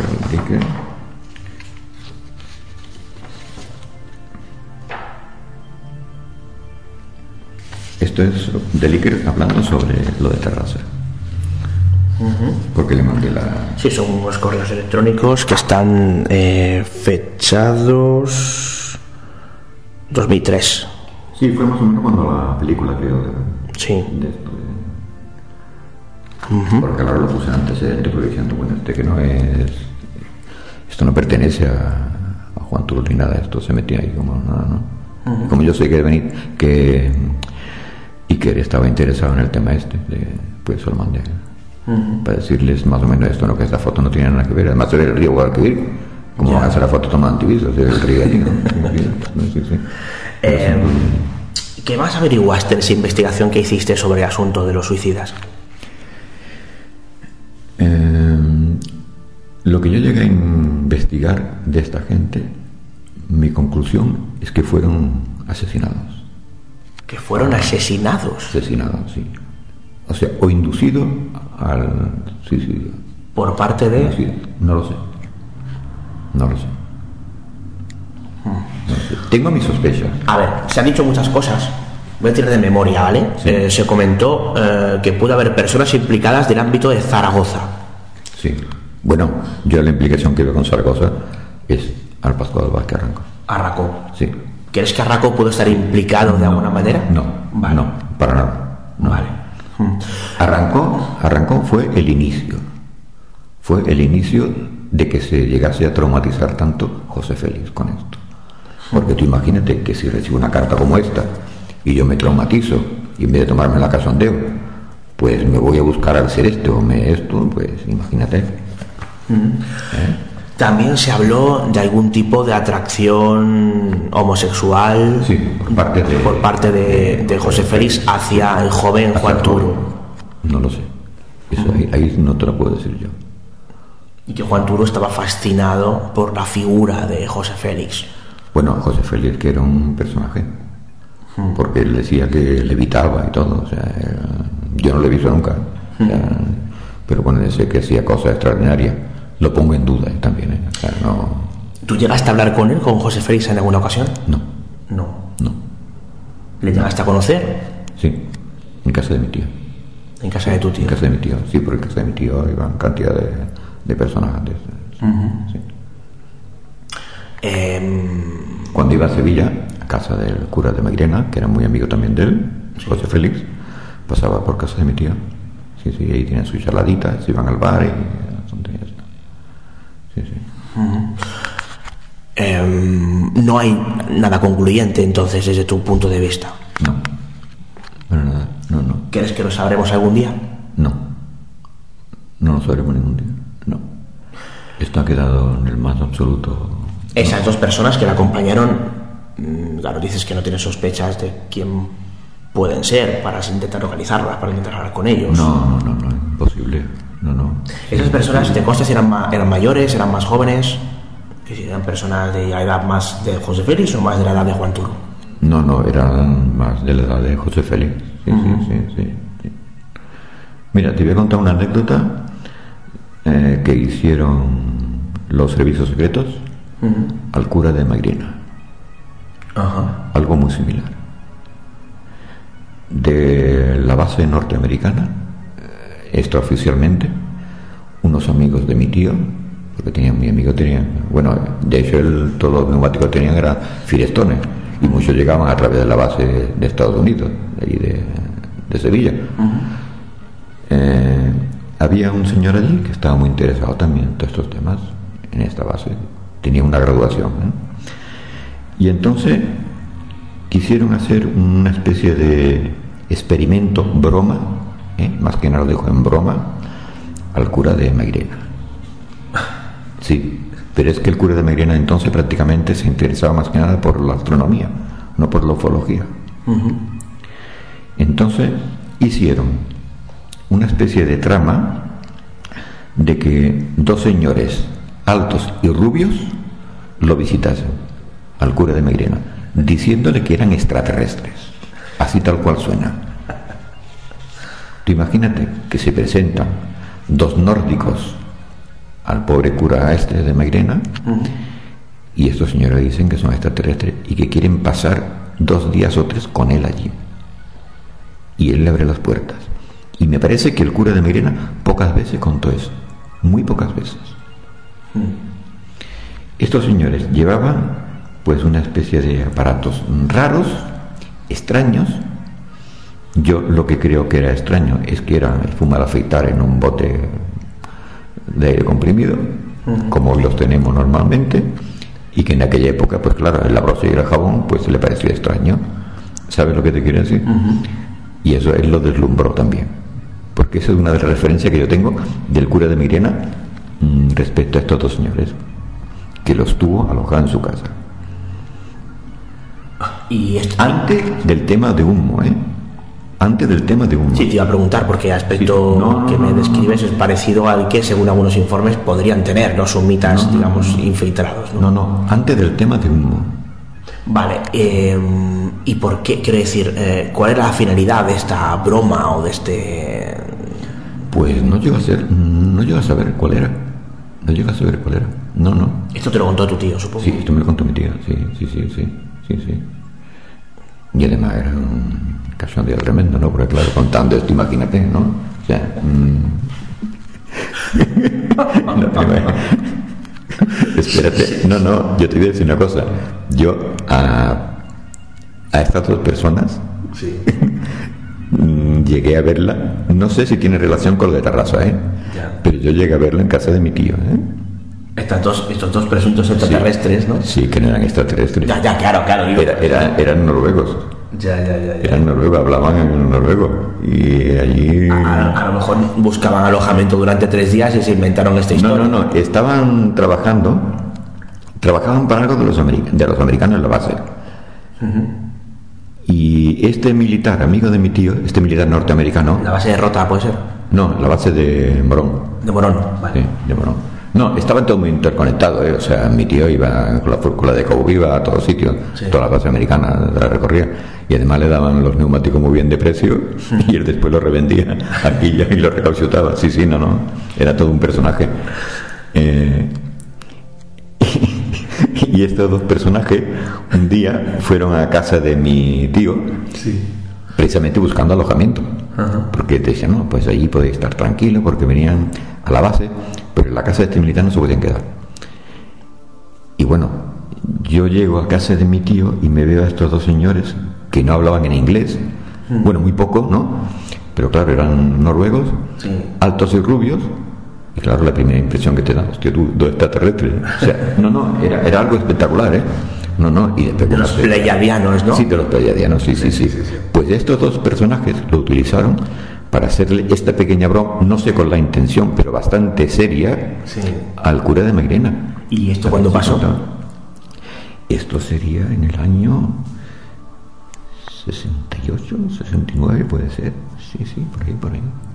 Sí, sí. Coincide más o menos con cuando hizo las famosas declaraciones aquellas, ¿no? Al, a Benindo Moreno, al periodista de, de ABC, ¿no? Antes creo, creo que antes. Fue antes. Creo que antes, porque él siempre era muy reacio a contar esto. Porque yo creo que sospechaba que después habían tomado el pelo. Ya. Porque era muy listo, era el cura de Mairena, no era, era muy listo. Sí, sí, yo, le- yo le puedo entrevistar en persona. Mi trabajo me costó, pero finalmente le entrevisté. Yo, yo creo que no, que llegó a, a darse cuenta de, de la trama, sí, sí. Pero era mucho antes de que él escribiera el libro, sí, sí, era antes de que él escribiera el libro, sí, sí. sí. ¿Qué más anécdotas similares recuerdas, José Antonio? Voy a anécdotas de estas le puedo contar mil y unas. O sea, de por ejemplo el caso de del aterrizaje de Morón de la Frontera y en la de KV, partiéndome el culo literalmente porque estaba sentado donde están los neumáticos atrás y de madrugada porque le habían avisado que allá había aterrizado un platillo volante. Antes de que llegara la Guardia Civil, antes de que llegara, ya estaba mi tío, el militar este norteamericano, hablando con el dueño de la finca, que lo conocía porque también le llevaba neumáticos. Y la primera impresión que tuvimos, yo pude ver aterrizaje, bueno, aterrizaje, yo pude ver cómo quedó el campo, antes que nadie. Y las recomendaciones que se le hicieron para que después lo quitara de allí, para que lo borrara, para que no se le estropearan la, eso. Que fue iniciativa de mi tío. Mi tío le dijo que estropeara toda la cuella aquella. Qué curioso. Acabo de. Pero ¿sabes por qué? Porque sabía la cantidad de personas que le iban a visitar después y le iban a estropear los cultivos. ni más ni menos. O sea, mi, mi tío ya tenía lo, mi tío ya tenía lo que quería. Era ver lo que había hecho, que el aparato o lo que fuera aquello. Que yo dudo mucho que hubiese sido un ovni. Pero claro, estamos hablando aquí ya de platillo volante de tuerca y tornillo. Ya. Pero algo cayó. O algo se posó allí. Eh, Estoy haciendo una reacción de ideas. ¿Puedes sacar un momento la, la carta que enviaron a que envió tu tío eh, José Félix? Claro, mira, en esta carta lo que Juárez allí le dice en un momento dado es eh, también me pasaré por Mairena a visitar a Enrique López de nuevo un intercambio de opiniones y espero coincidir con ellos Sí. en su casa. En su casa, sí. ¿No crees que esto puede tener relación con la historia que me acabas de contar, en la que aparentemente ellos Sí. estuvieron en su casa? Pues puede ser. Puede ser. No, mira, puede ser, ¿Tiene sentido pero... que él diga que puede encontrarse con ellos en casa de sacerdote? Sí, bueno, pero a ver, eh, es como si yo te digo, no, en mi casa tengo dos personas Sí. y ya se van, ¿no? Pero después tú me escribes y me dices, bueno, a ver si coincido con ellos, creyendo que tenían más afinidad o que lo podía volver a ver, o- ¿sabes? No. No, pero si esta broma que me comentas tuvo lugar a finales de los 60 y esta carta es de mayo de 71, Sí, que por esto es justamente eh, un mes antes de que se suiciden, sí, sí. Em, claro, mm, si Enrique contó esta anécdota, que es muy golosa de contar, Sí. en el año siguiente que- o a los dos años siguientes de que tuvieron lugar, claro, cuando este hombre dice que espera encontrarse con ellos en casa de Enrique López Guerrero, pues no sé, hay- yo creo que puede haber una relación bastante obvia. Es que yo creo que López Guerrero también tenía relación con, por supuesto, con Pascual Vázquez y también estaba el contacto con ellos. Ya, pero de ahí a verse con ellos en su casa, en la casa del cura, Es porque el cura le habría dicho que, lo había tenido allí. claro, Claro. a eso voy. Sí. Puede ser. sí. Ahí está la relación. Sí, puede ser. Aquí no hay otra, claro. Sí, sí. Bueno, eh, puede, Bueno, haber, a ver, puede haber otras, yo, pero a yo creo que con la información que tengo, que es muy escasa, claro, yo uno... yo creo, yo creo que el cura Se le habría dicho a su círculo más íntimo. Entre los cuales podría estar José Félix. Está José Félix, claro. Claro, que estaba ampliamente interesado precisamente en Claro. este eh, máximo cuando había tenido un encuentro con un ser que le había mostrado este Sí. presunto aparato, Sí, sí, sí. intercambio de información. Claro. Yo me he encontrado con este ser, ay, pues a mí en mi casa estuvieron estos dos. Claro. Sí. Yo creo que tiene bastante, bastante visos de, Sí, sí, sí, sí, sí. de lógica, ¿no? Sí, puede ser eso, sí. Eh, ¿Qué más anécdotas recuerdas? Perdona este pequeño paréntesis, pero No, claro, no, no, no, no, sí, sí. Anécdotas. Pues, aparte de esta, bueno, tendría muchas, pero bueno. Del grupo este sueco, también. Una información que me pasó Manzanares diciendo que estos suecos estaban investigando desde hacía tiempo un lugar que tenían en un sitio, en un lago creo que era que estaba congelado, que se suponía que había una, una nave extraterrestre allí.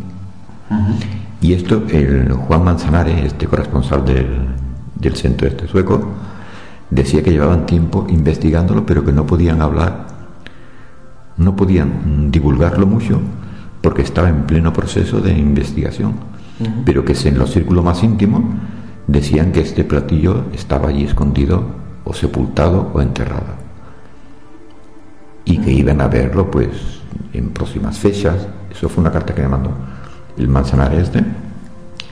Querían en próximas fechas pues a ver el lugar este donde estaba esto porque era bastante que yo le respondí pues casualmente que es como la película La Cosa. ¿sabes? aquello que van y que encuentran esto allí eso. y si era fiable lo que decía. Y el Manzanares me dijo que sí que iban a ir allí, que iban a investigar esto porque era, se estaba interesando también pues militares y todo para ir e investigar aquello. Y tenían bastantes datos de testigos. Pero ya le perdí la pista. Le perdí la pista a la información esta. Me quedé con las ganas de más.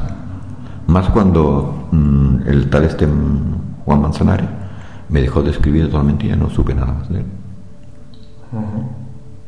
Es una anécdota más. Bueno, vamos a retomar. Eh, finales de los 70, eh, acabas tu labor con este grupo sueco del que antes nos hablabas. ¿Qué, qué- qué es de ti entonces?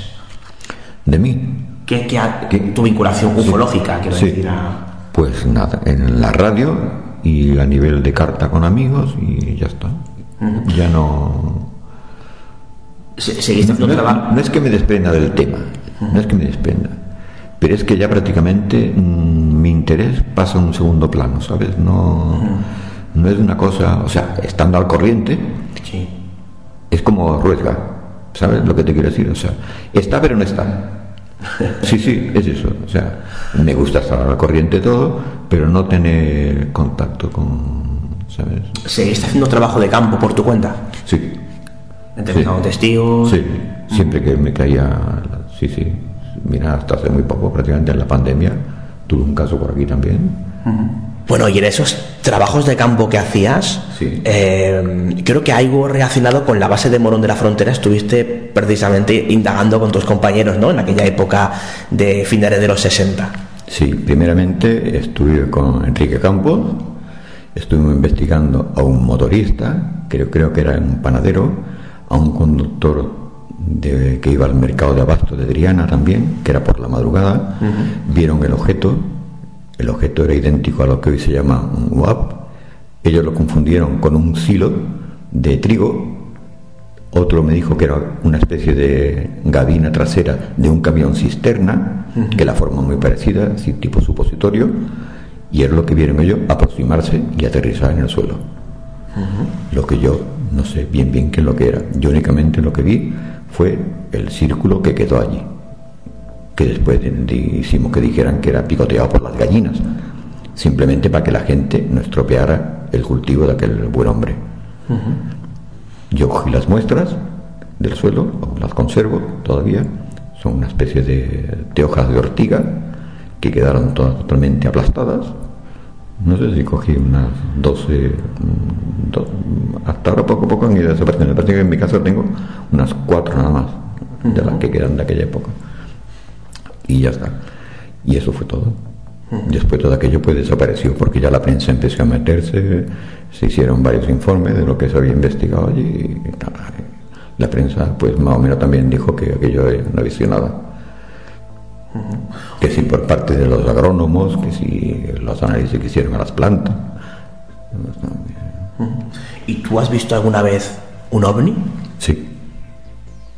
Lo que se dice, no sé, sí, sí, más de una vez, sí. Pero como yo cientos de personas, es el objeto volante, no sé lo que es.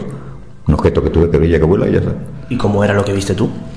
Lo que yo vi, pues yo he visto, pues aquí como una especie de de unas mm, 10 o 12 estrellitas muy brillantes, que fue el que más me impactó. Eran aproximadamente a las 7 de la mañana, que fue el caso que te relaté antes de que lo predijo el Pascual Vázquez arrancó. Eso lo vi yo, pues sería a las 7 de la mañana. En Esparraguera se estaba haciendo, con Radio Esparraguera, una alerta ovni. Yo dejé de dar barniz a la pintura en el patio, porque estaba en el patio porque huele mucho eso. Llamé al que estaba haciendo el programa, a Esparraguera, para decirle lo que se estaba viendo desde aquí. Y ellos me confirmaron que exactamente se estaba viendo igualmente en Esparraguera, tal y como había predicho el Pascual Vázquez arrancó. Y hablando de predicciones de Arraco, es curioso que me llamas una carta hace, hace un, un momento en la que él te, mm, digamos que mm, hablaba de algo que era imposible que él supiera. Sí, es una pintura que yo estaba haciendo para la Casa Real. Era imposible, solo lo sabía el embajador de Tailandia, que iba el retrato del rey iba para allí. Y en la carta él habla de esto. En la carta él habla de esto, sí, ahí lo dice. Él dice que, que para más señas, eh, o sea, que él se extraña de que el chico este que estaba haciendo el programa no le dijera lo que se vio, que tardaba mucho en decírselo. Y que sabía que había un amigo suyo que estaba en Sabadell, que era pintor, concretamente el cuadro que estaba pintando, le da pelos y señales, cuando yo sabía de sobra que este, esta obra no la sabía absolutamente nadie. Pero nadie- bueno, tres personas, ¿no? No sabía nadie más. ¿Y cómo pudo saberlo Porque Pascual? incluso las fotos que yo tengo de la Casa Real que me mandaron para que hiciera la copia, tengo toda la documentación, bueno, tengo desde eso hasta cantidad de, de telegramas que mandaban, pues entonces no había otra cosa que el telegrama, ¿no? Para estar en contacto con de felicitaciones, de cómo había quedado la obra y toda la historia. esta. Y este señor es imposible que supiera esto. Vamos, imposible, vamos. Porque jamás además, yo todavía no había tenido contacto con Pascual Vázquez Arrancó. Yo a raíz de la carta que él mandó al chico este de la emisora, fue cuando me puse en contacto con él. Más que nada me interesaba saber cómo había sabido esto. ¿Y qué te respondió? Ah, me salió por, por la carta que tú has visto. que me iba a poner en contacto con el Andrés este de las naves dimensionales, de la túnica y el pelo largo. Sí, sí, sí, la que la has leído tú, Sí, efectivamente. esa, sí. Esa fue la respuesta suya. Qué curioso. Que me iba a dar más, más creatividad. Y tal y cual digo, bueno, pues igual mm, me lo ha dado y no lo he conocido. Bueno, y sigues pintando, precisamente. Y sigo pintando. tus trabajos. Sí, ¿no? sí, sí. El metaverso y estas cosas. Sí, bueno, y fíjate que la serie que estoy haciendo ahora es para eso precisamente, de otros mundos. O sea, después de haber pintado, pues, un altar con astronautas y... o sea, ¿no? Si quieres decir alguna forma de que aquellos que nos estén escuchando vean ese trabajo que estás realizando, alguna página web o... Ellos quieren... eh, ¿Cómo? No. Sí, las personas que nos están escuchando, que están escuchando esta entrevista, alguien que, si alguien quiere acceder a, a ver el trabajo que estás haciendo... Ah, bueno, sí, ahora mismo el- el- es Galán Vázquez, arroba Galán Vázquez. Lo busca ya ser directamente. Arroba Alan Vázquez, esto en Twitter. Galán Vázquez, en Twitter, sí. Twitter. A partir de ella llegan al enlace de, de mi blog. Vale. Que es donde tengo algunos casos donde Si quieres, ya el enlace porque hay gente que a lo mejor no, no usa Twitter. el enlace no me lo sé. no me lo sé. Medium, ¿no? Medium, sí, Medium Galán Vázquez. Medium, si en Google ponen Medium, Medium Galán Vázquez, Galán Vázquez, sí, te sale. directamente se sale, sí, Vale. sí, sí, no hay otro. Vale, vale. Sí, sí, sí. Están algunos en inglés y otros en castellano. Tengo varios. Sí, sí. Em, vamos a dar un salto. Estábamos ya prácticamente pues, primero de los 80, ¿no? Un salto de una década. Y tiene lugar un, un evento que, que imagino que llamaría tu atención como la de todos aquellos interesados en el asunto, ¿no? Que es la famosa desclasificación OVNI del 92. Se ha dicho mucho sobre el tema, se ha discutido bastante, hay bastantes polémicas al respecto. ¿Cuál es tu punto de vista sobre lo que sucedió y sobre las, y las consecuencias de lo que sucedió? Yo creo que mm, se guardan los militares un as en la manga, pero inconscientemente. O sea, ellos tienen una información que es muy jugosa, que se interesan por el tema, pero digamos que incluso antes de que Ballester estuviera por medio. O sea, porque claro, era lógico que se interesaran por... Bueno, obviamente hay, hay una Claro. desclasificación Claro. casera, por así Sí, decirlo, con sí. el libro de Juanjo Benítez Sí, en, en el 78, si mal no recuerdo, 76, 78, sí, mediados de los 70, eh, con ese libro de OVNIs, documentos oficiales del gobierno español, ahí hay una docena de expedientes, que decir, el ejército ya estaba interesado en recopilar Sí, esos... sí, sí. Es decir, lo que, hace, lo que se hace a partir del 92 es desclasificar todo lo que tenían, aparentemente, y todo, digo, entre comillas, ¿no? Sí. Em, ¿Qué opinas sobre el papel de Ballester Olmos? No solamente, bueno, primero la desclasificación OVNI. Bueno, pero Mo- yo creo que hizo un buen trabajo, pero lo llevó a su terreno. Explícate. A ver, la, la opinión que tiene el Ballester Olmo sobre los ovnis, todo el mundo la conoce. Era casi presidente del MEO, puede ser. Es lógico, ¿no? El mío son las siglas Sí, de- del, sí. movimiento escéptico organizado, ¿no? Organizado. Bueno, pues a ver, yo mm, no soy muy creyente, también puedo considerar escéptico, porque las investigaciones que yo he hecho y que he podido observar me han llegado a la conclusión de que es simplemente un ovni, objeto volante no identificado. Y ya está. Ahora, sí, por ejemplo, el último caso este que he visto, de una señora con unos, me parece que tenía 70, 80 años casi, 80 y pico de años, que ve una luz que se le posa a dos metros del suelo, que no sabe lo que es, que no tiene ni puñetera idea, y que esta luz eh, después sale hacia arriba a disparar y eso, pues, ¿qué es? ¿Un aterrizaje? ¿Qué es un ovni? ¿Cómo lo calificas? Pues esto, y esto pasó hace poco, prácticamente, en la época de la pandemia, hace un par de años, un año prácticamente. A ver, de esto a lo que después Ballester Olmo investiga por su cuenta, intenta sacarle a los militares, lo intenta llevar al terreno mm, científico, mm, digamos, eh, para saber más o menos entrelazar todo esto. Pero después te encuentras, te encuentras con casos como el de este, ¿cómo se llama? El, este hombre de Sevilla, que no me acuerdo cómo se llama ahora. Bueno, eh, donde lo persiguen, donde hay tiros, ¿no? Y todo esto. Y los informes que faltan. Adrián Sánchez. No, no, el otro, el de que es amigo de Constantino Salguero. El, ¿Cómo se llama el hombre este? No, acuerdo. Entonces Adrián Sánchez fue en Sevilla, ¿no? no, no, no. no. ¿El camionero? No, no, el, el caso de Constantino Salguero Caro, el amigo, no me acuerdo cómo se llama. Vale. Pues, pues este de los militares, que es la figura verdosa aquella que sale y tal, el caso de este famoso. Talavera Real. El Talavera la- Vale, la vale, Reina, vale, sí. vale. Sí, caso de. Sí, sí. eh, Sí. No me acuerdo cómo se llama. El, el testigo. El testigo. El testigo lo entrevisté yo, hombre. El testigo. eh, Sí. José Manuel Trejo. Ese, el Trejo Sacón. Sí. Eso, sí. Pues claro, tú ves casos como este, después ve hablar al Trejo Sacón y después ve la versión de Ballester y dice, hombre, pues claro, aquí falta algo. Porque ese señor se ve que lo cogieron, que estuvo analizándolo, que lo analizaron, mm, que le sacaron pruebas mm, en el hospital, que estuvo tiempo en coma y todo eso mm, se quitó de los informes. Bueno, directamente es que no hay informe. Quiero decir, o sea, lo que hay son recortes de prensa. El, el- Informe, pero el- informe tiene que estar en algún sitio. el expediente de. Sí, Pero de- tiene que estar en debería. algún sitio. Sí. Bueno, lo, lo que pasa es que en Talavera de la RAE pasaron muchas cosas esa noche y no todas ufológicas. Sí. Estás saltando, Claro, ¿no? sí. Y algunas delicadas. Coches que tiroteados, claro. eh, Sí, sí, sí. hombres, señores que iban con chicas demasiado jóvenes en el coche, etcétera, etcétera, ¿no? Aparentemente, ¿no? Esto es lo que se, se comentaba. Eh, con lo cual era una noche, digamos, eran informes incómodos de tener que escribirse.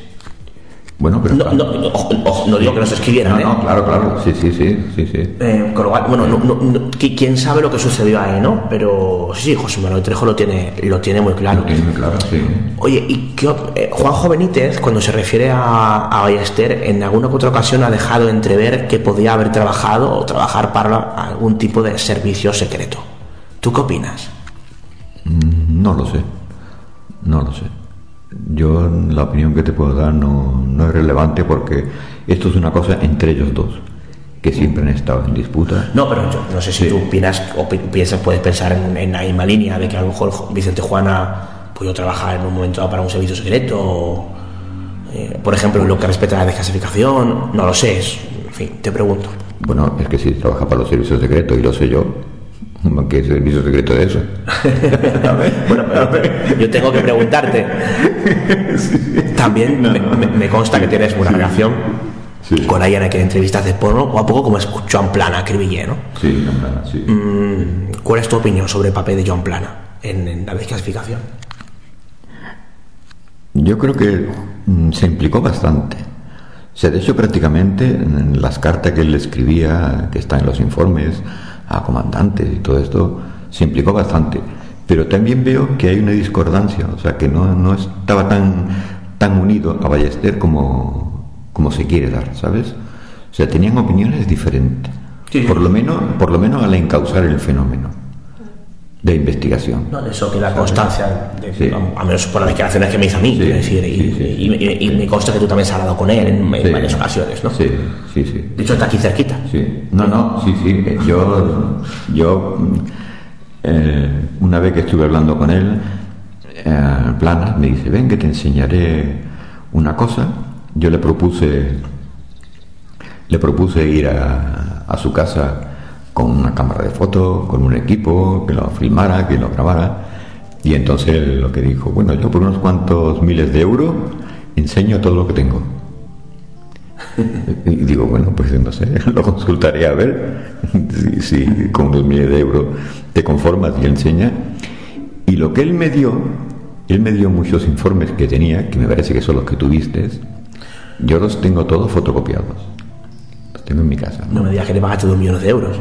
No, no pagué nada. Ah, bueno. No pagué nada. No, no, es que espérate, eso no. Porque, que primero me decía que no me daba nada, que no quería saber nada, que no nada. Y después pues empezó a cantar como la pantoja.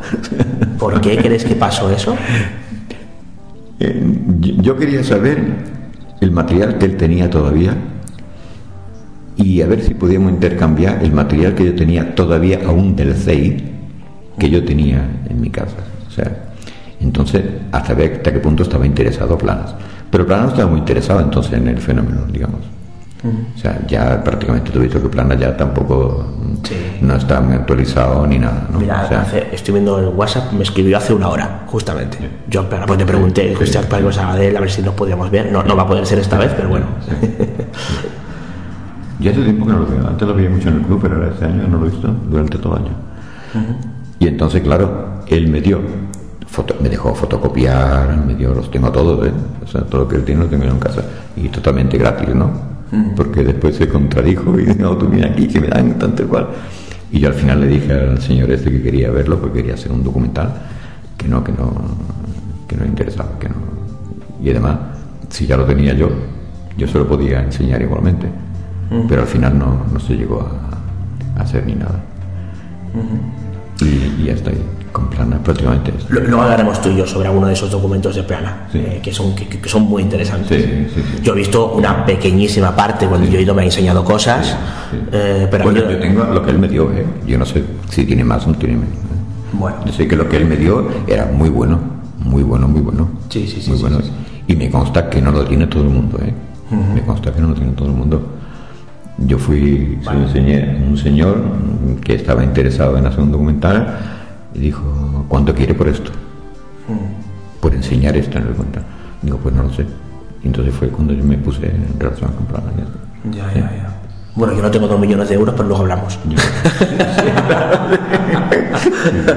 Em, vamos a entrar en el terreno más personal, sin salirnos del asunto ufológico.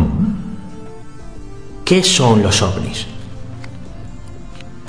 Los ovnis. Sí. Pues lo que las siglas dice, objeto volante no identificado. Vale. Ya está. Me lo esperaba. Sí, claro, es que ¿qué te puedo decir? Ya, ya, ya, ya. ¿Qué, Bueno, qué quiere que te diga? ¿Que es una Vale. nave interplanetaria? no, no. Pues, Pero te voy a preguntar, en tu Sí. opinión, en mi opinión, ¿cuál Sí. puede ser la procedencia de los ovnis?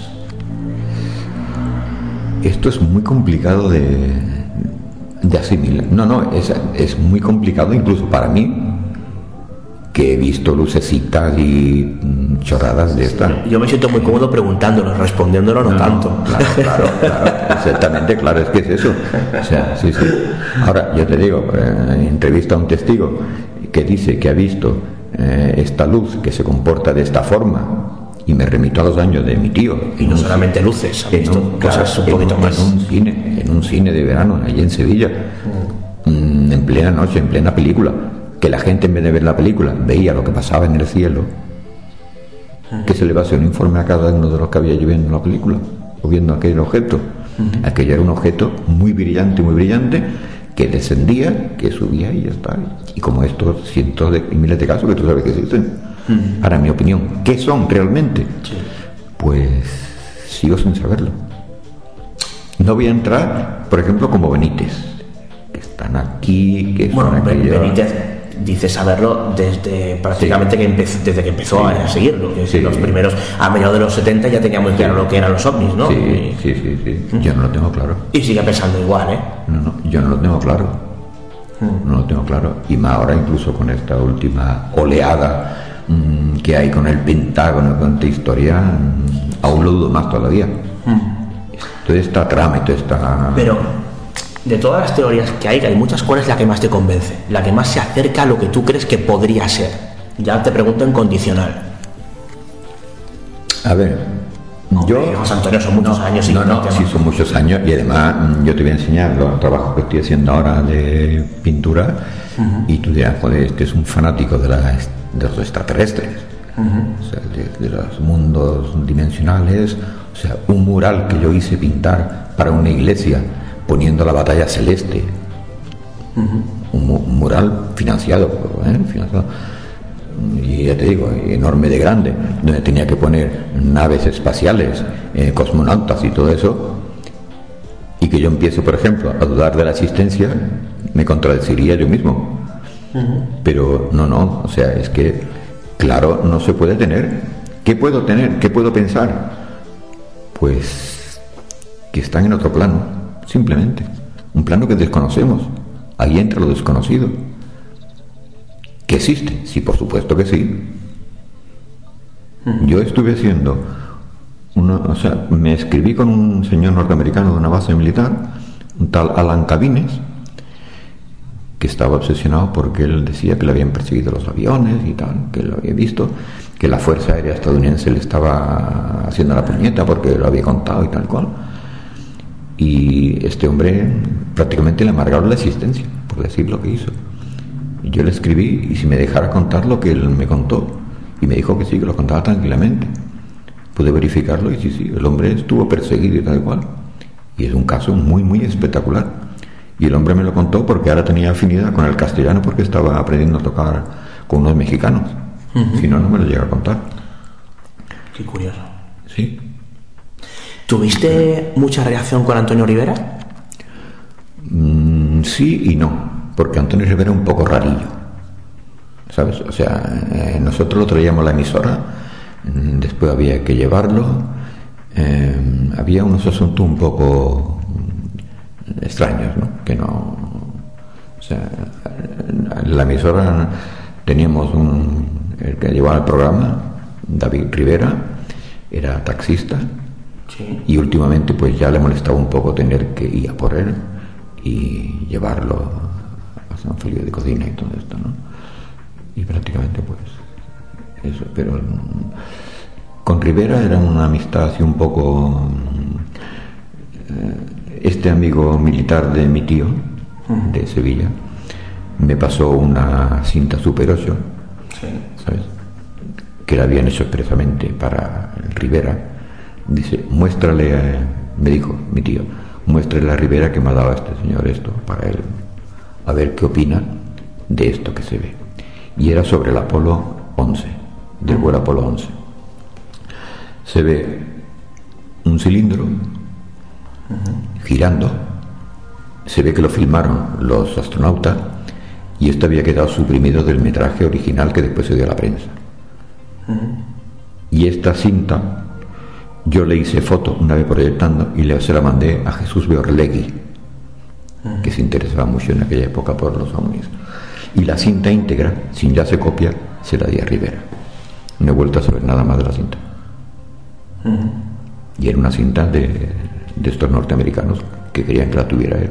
¿Y ¿Tú tienes vinculación con Sevilla? ¿Llegaste a conocer a Alan Davis? No, no. ¿Sabes quién es Alan Davis? No. Sí, hombre, el- este que estuvo trabajando durante el Apolo 11, Ah, que, sí. habló con Hermida Sí. ¿no? y con. Pepe Ortiz y, hablaba de que había visto las eh, unas ruinas. La ruina, sí, de- ya, sí. No. Vale. No, pero ese tema, a ver, a mí es igual que con lo del Mirlo Rojo. No me, no me entra, ¿sabes? O sea, la NASA no. Lo pongo en duda, ¿sabes? Puede, puede haber algo de verdad, tal vez, pero nos quedamos en el tal vez, ¿sabes? No. Te preguntaba por Rivera porque, bueno, estás al tanto de que han salido muchas informaciones en los últimos años, ¿no? Eh, que retratan a un Antonio Rivera muy distinto al que se nos ha vendido. Quiero decir, una persona que, eh, que ha hecho, digamos, o que ha participado en cuestiones un tanto ilícitas en lo que respecta a la, ufo- a la ufología. Por eso te preguntaba si tú Sí. tenías algún conocimiento o, o- o por tu, o por tu experiencia con el propio Rivera. ¿no? Sí, sí, pero prefiero omitirlo porque no, ¿sabes? Sé, sé lo que sí, pero no quiero destapar, digamos, Hombre, nada, nada que mucha gente conoce. Estamos hablando de ufología, ¿eh? De ufología. mí no, me interesa sí, nada sí, sí. su cuestión personal. Exactamente, no, no, ufológicamente eh, perfecto. O sea, sí, sí, ufológicamente perfecto, sí, sí. Vale. Sí, o sea, que los, te- los temas a los que no te quieres referir son personales. Sí, claro. Vale, no, no, temas personales no, a mí me interesa algo que tiene que ver con... No, pero es que hay algo también que lo personal se implicaba con lo- investigación, ¿eh? Pues entonces, ¿sabes? Entonces eso me interesa. Claro, no, pero eso no... ¿No lo puedes contar? no te lo puedo contar. ya se habló en su día bastante. ¿Alguna pista? Sí. Eh, pantalones vaqueros. ¿Cómo? Pantalones vaqueros, tejanos. Pantalones, Ahí me quedo. pantalones vaqueros, Sí, tejanos, ahí me quedo. tejanos. Bueno, como dices que se habló en su día bastante, Sí, se habló bastante, sí. Sobre todo, eh, me parece que fue... Faber Creo que fue el que estuvo metiendo ahí la pullita. eh, no- no- entonces no, no- me lo cuentas. No, eso, eso no te lo voy a contar porque no, no, me, me sabe mal, me sabe mal porque yo tenía un buen aprecio a, a Rivera. O sea, aquí incluso él practicaba submarinismo y uníamos esa afición aquí con el Unisub de Sabadell y todo eso y no, o sea, ¿Y con Andreas tenías relación? no, no, con Andrea no, ¿Con quién tuviste más relación aquí en Barcelona, de Mundillo? con Adel, con el velo de él. Sí, sí, sí, yo, yo tengo su manual de ufólogo y... Vale, Sí, vale, vale. Bueno, eh, José Antonio, ¿hay alguna cosa que quieras contar eh, o que quieras comentar eh, o criticar en lo que respecta a algo relacionado con la ufología o bien actual o bien histórica que hayas leído, que quieras puntualizar, que quieras matizar? Yo digo, yo digo porque sé que eres un gran consumidor de libros, de programas de estos temas. No, no, sí, sí, sí, estoy al corriente de todo, o sea, no, tanto estadounidense como del resto en Francia y todo. Pero no, o sea, no, no, no, es, no es por no comentar, es que se sigue una trayectoria ahora en la ufología que más o menos puedo estar de acuerdo con ella. Yo este tema, por ejemplo, ahora de los americanos, de esta- El Pentágono. el Pentágono, de esa historia, me suena un poco mm, extraña. Extraña para los tiempos en que estamos. Que se quiera seguir manteniendo esta incógnita, esta intriga, esta cosa, sabiendo que se sabe algo que no lo llegaremos a saber, porque si ellos, mm, pongo entre comillas como decía este señor, ellos no, no quieren, no se va a saber porque sería lo más lógico. Si están en un sitio donde no quieren ser reconocidos, lo más lógico es tirar balones fuera y desviarlo. Es la- mi opinión. O sea, entonces no llegaremos a saberlo. Ahora me ven que si son drones, que si la armada, vale, muy bien. Pero realmente va a poner Estados Unidos una seguridad en que todo esto va a salir a luz, que se va a investigar, que lo va a hacer el Congreso. ¿Quién lo va a investigar? ¿Qué grupo de investigación para esto? Hasta ahora no se ha hecho. O lo están haciendo y no lo sabemos. Bueno, parece que Yo se está preparando el camino, esa es la impresión que da, ¿no? No, yo creo que lo están haciendo desde hace años. Y que lo saben ya hace años. ¿Y entonces por qué todo esto ahora? que- Pues no lo sé. Es que algo como para marear la perdiz. Se ha de ir buscando mm, cada cierto tiempo para realzar noticias y esto. O sea, mira, por ejemplo, yo te voy a hablar del vídeo de Jeremy Corbyn. este. Se llama Jimmy Corbyn. ¿sí? Eh, yo encontré un paralelismo que había con un vídeo casi idéntico, pero con diferente color. No sé si era de Dinamarca o de dónde. O sea, entonces yo hice el experimento. Me cogí este vídeo de Dinamarca, le puse un filtro con Photoshop verde y saqué exactamente el mismo resultado que el famoso vídeo del Pentágono. A ver, si tú le das a un ufólogo, a una persona que se interesa, mm, un vídeo y le da unos escasos segundos, ¿por qué tan corto espacio de tiempo? ¿Es que no se filmó más tiempo? ¿Un vídeo que no llega a un minuto?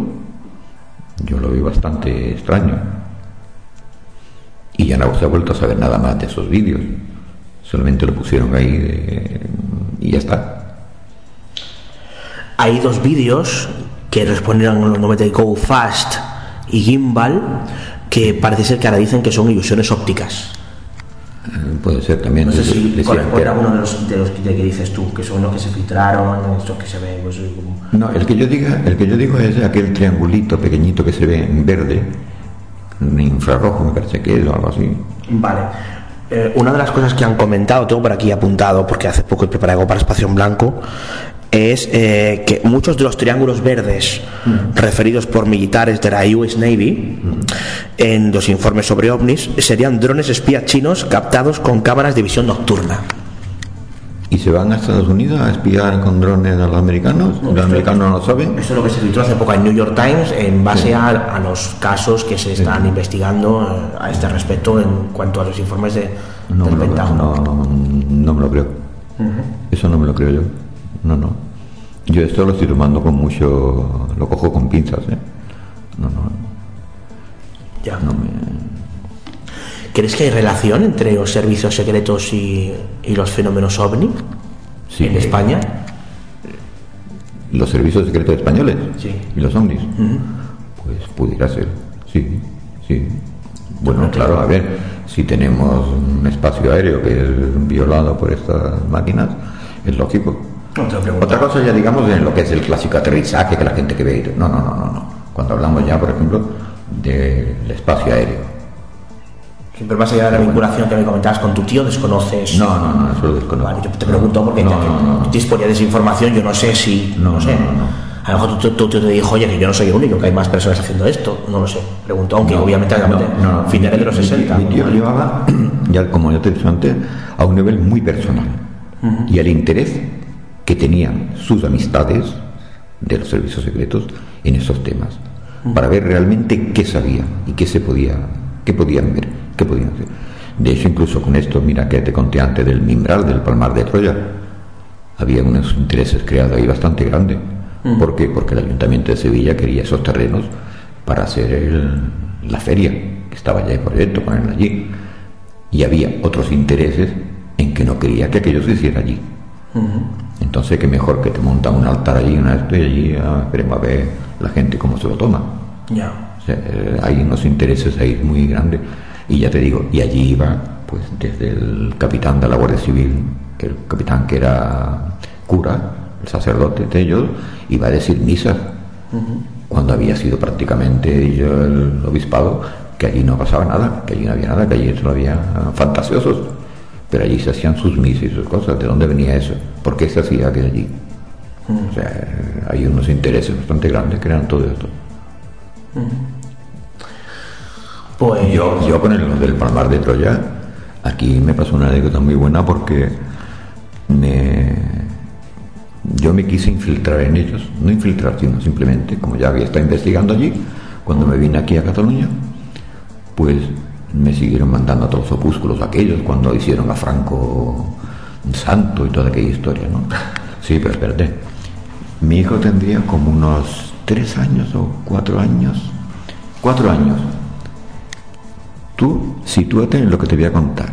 Por esta calle de aquí. Yo vivía aquí al final de la calle, ¿eh? De esta misma calle en la que Esta estamos ahora. calle, Sí, sí, sí. Yo estoy con mi hijo en la puerta y veo venir un coche. Despacito, despacito mirando, un 600. 600, ¿eh? Y digo, hostia, qué, qué cosa más extraña, ¿no? ¿Qué es lo que hay dentro?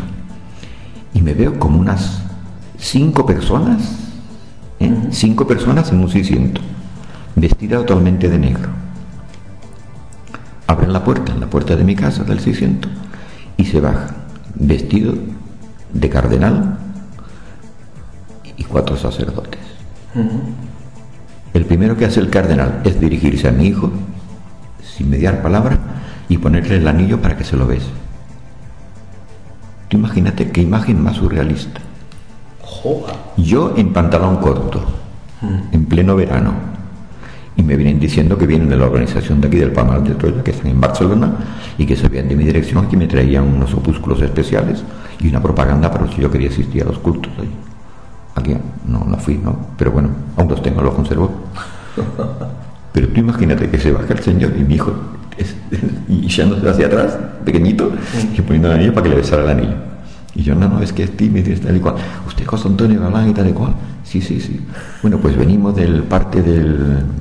No de Clemente, era el otro, el. No me acuerdo cómo se llama. eh, que nos ha dicho que usted tiene contacto con esto y tal, por si usted quería asistir y tal y cual. Digo, hostia, vienen haciendo un recorrido en un 600, algo tan surrealista. que- que- que- ¿Y esto en qué año fue? Bueno, no sé, tengo, tengo por ahí los informes de la época. No, bueno, mi hijo tenía tres años. ¿Cuándo, nace tu hijo? ¿Qué? ¿Qué año nace tu hijo? En el 80, en el 70. Ah, espérate. No sé. No Uy, uy, uy. No, no, no, no me acuerdo. Que no lo escuche. Lo. No me acuerdo. Tiene 45 años. 45 años. Vale. mi hijo. Pero y tenía entonces unos tres años, así. Sí, sí. Vale, o sea, esto fue en el, en el 85, Sí, más o menos. Fue, mediados de los 80. Sí, sí, sí. Pues José Antonio Galán, un placer, muchísimas gracias. Pues a ti, por la entrevista. Sí, sí.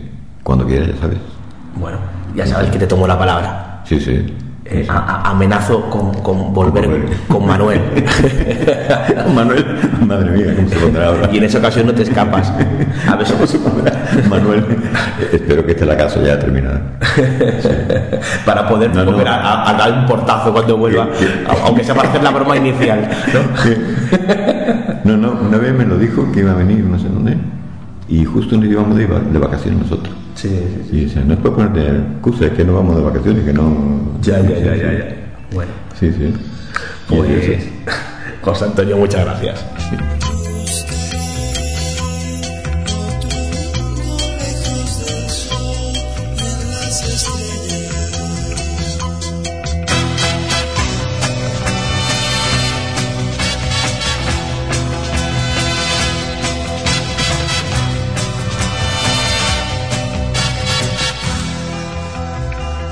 Dimensión límite.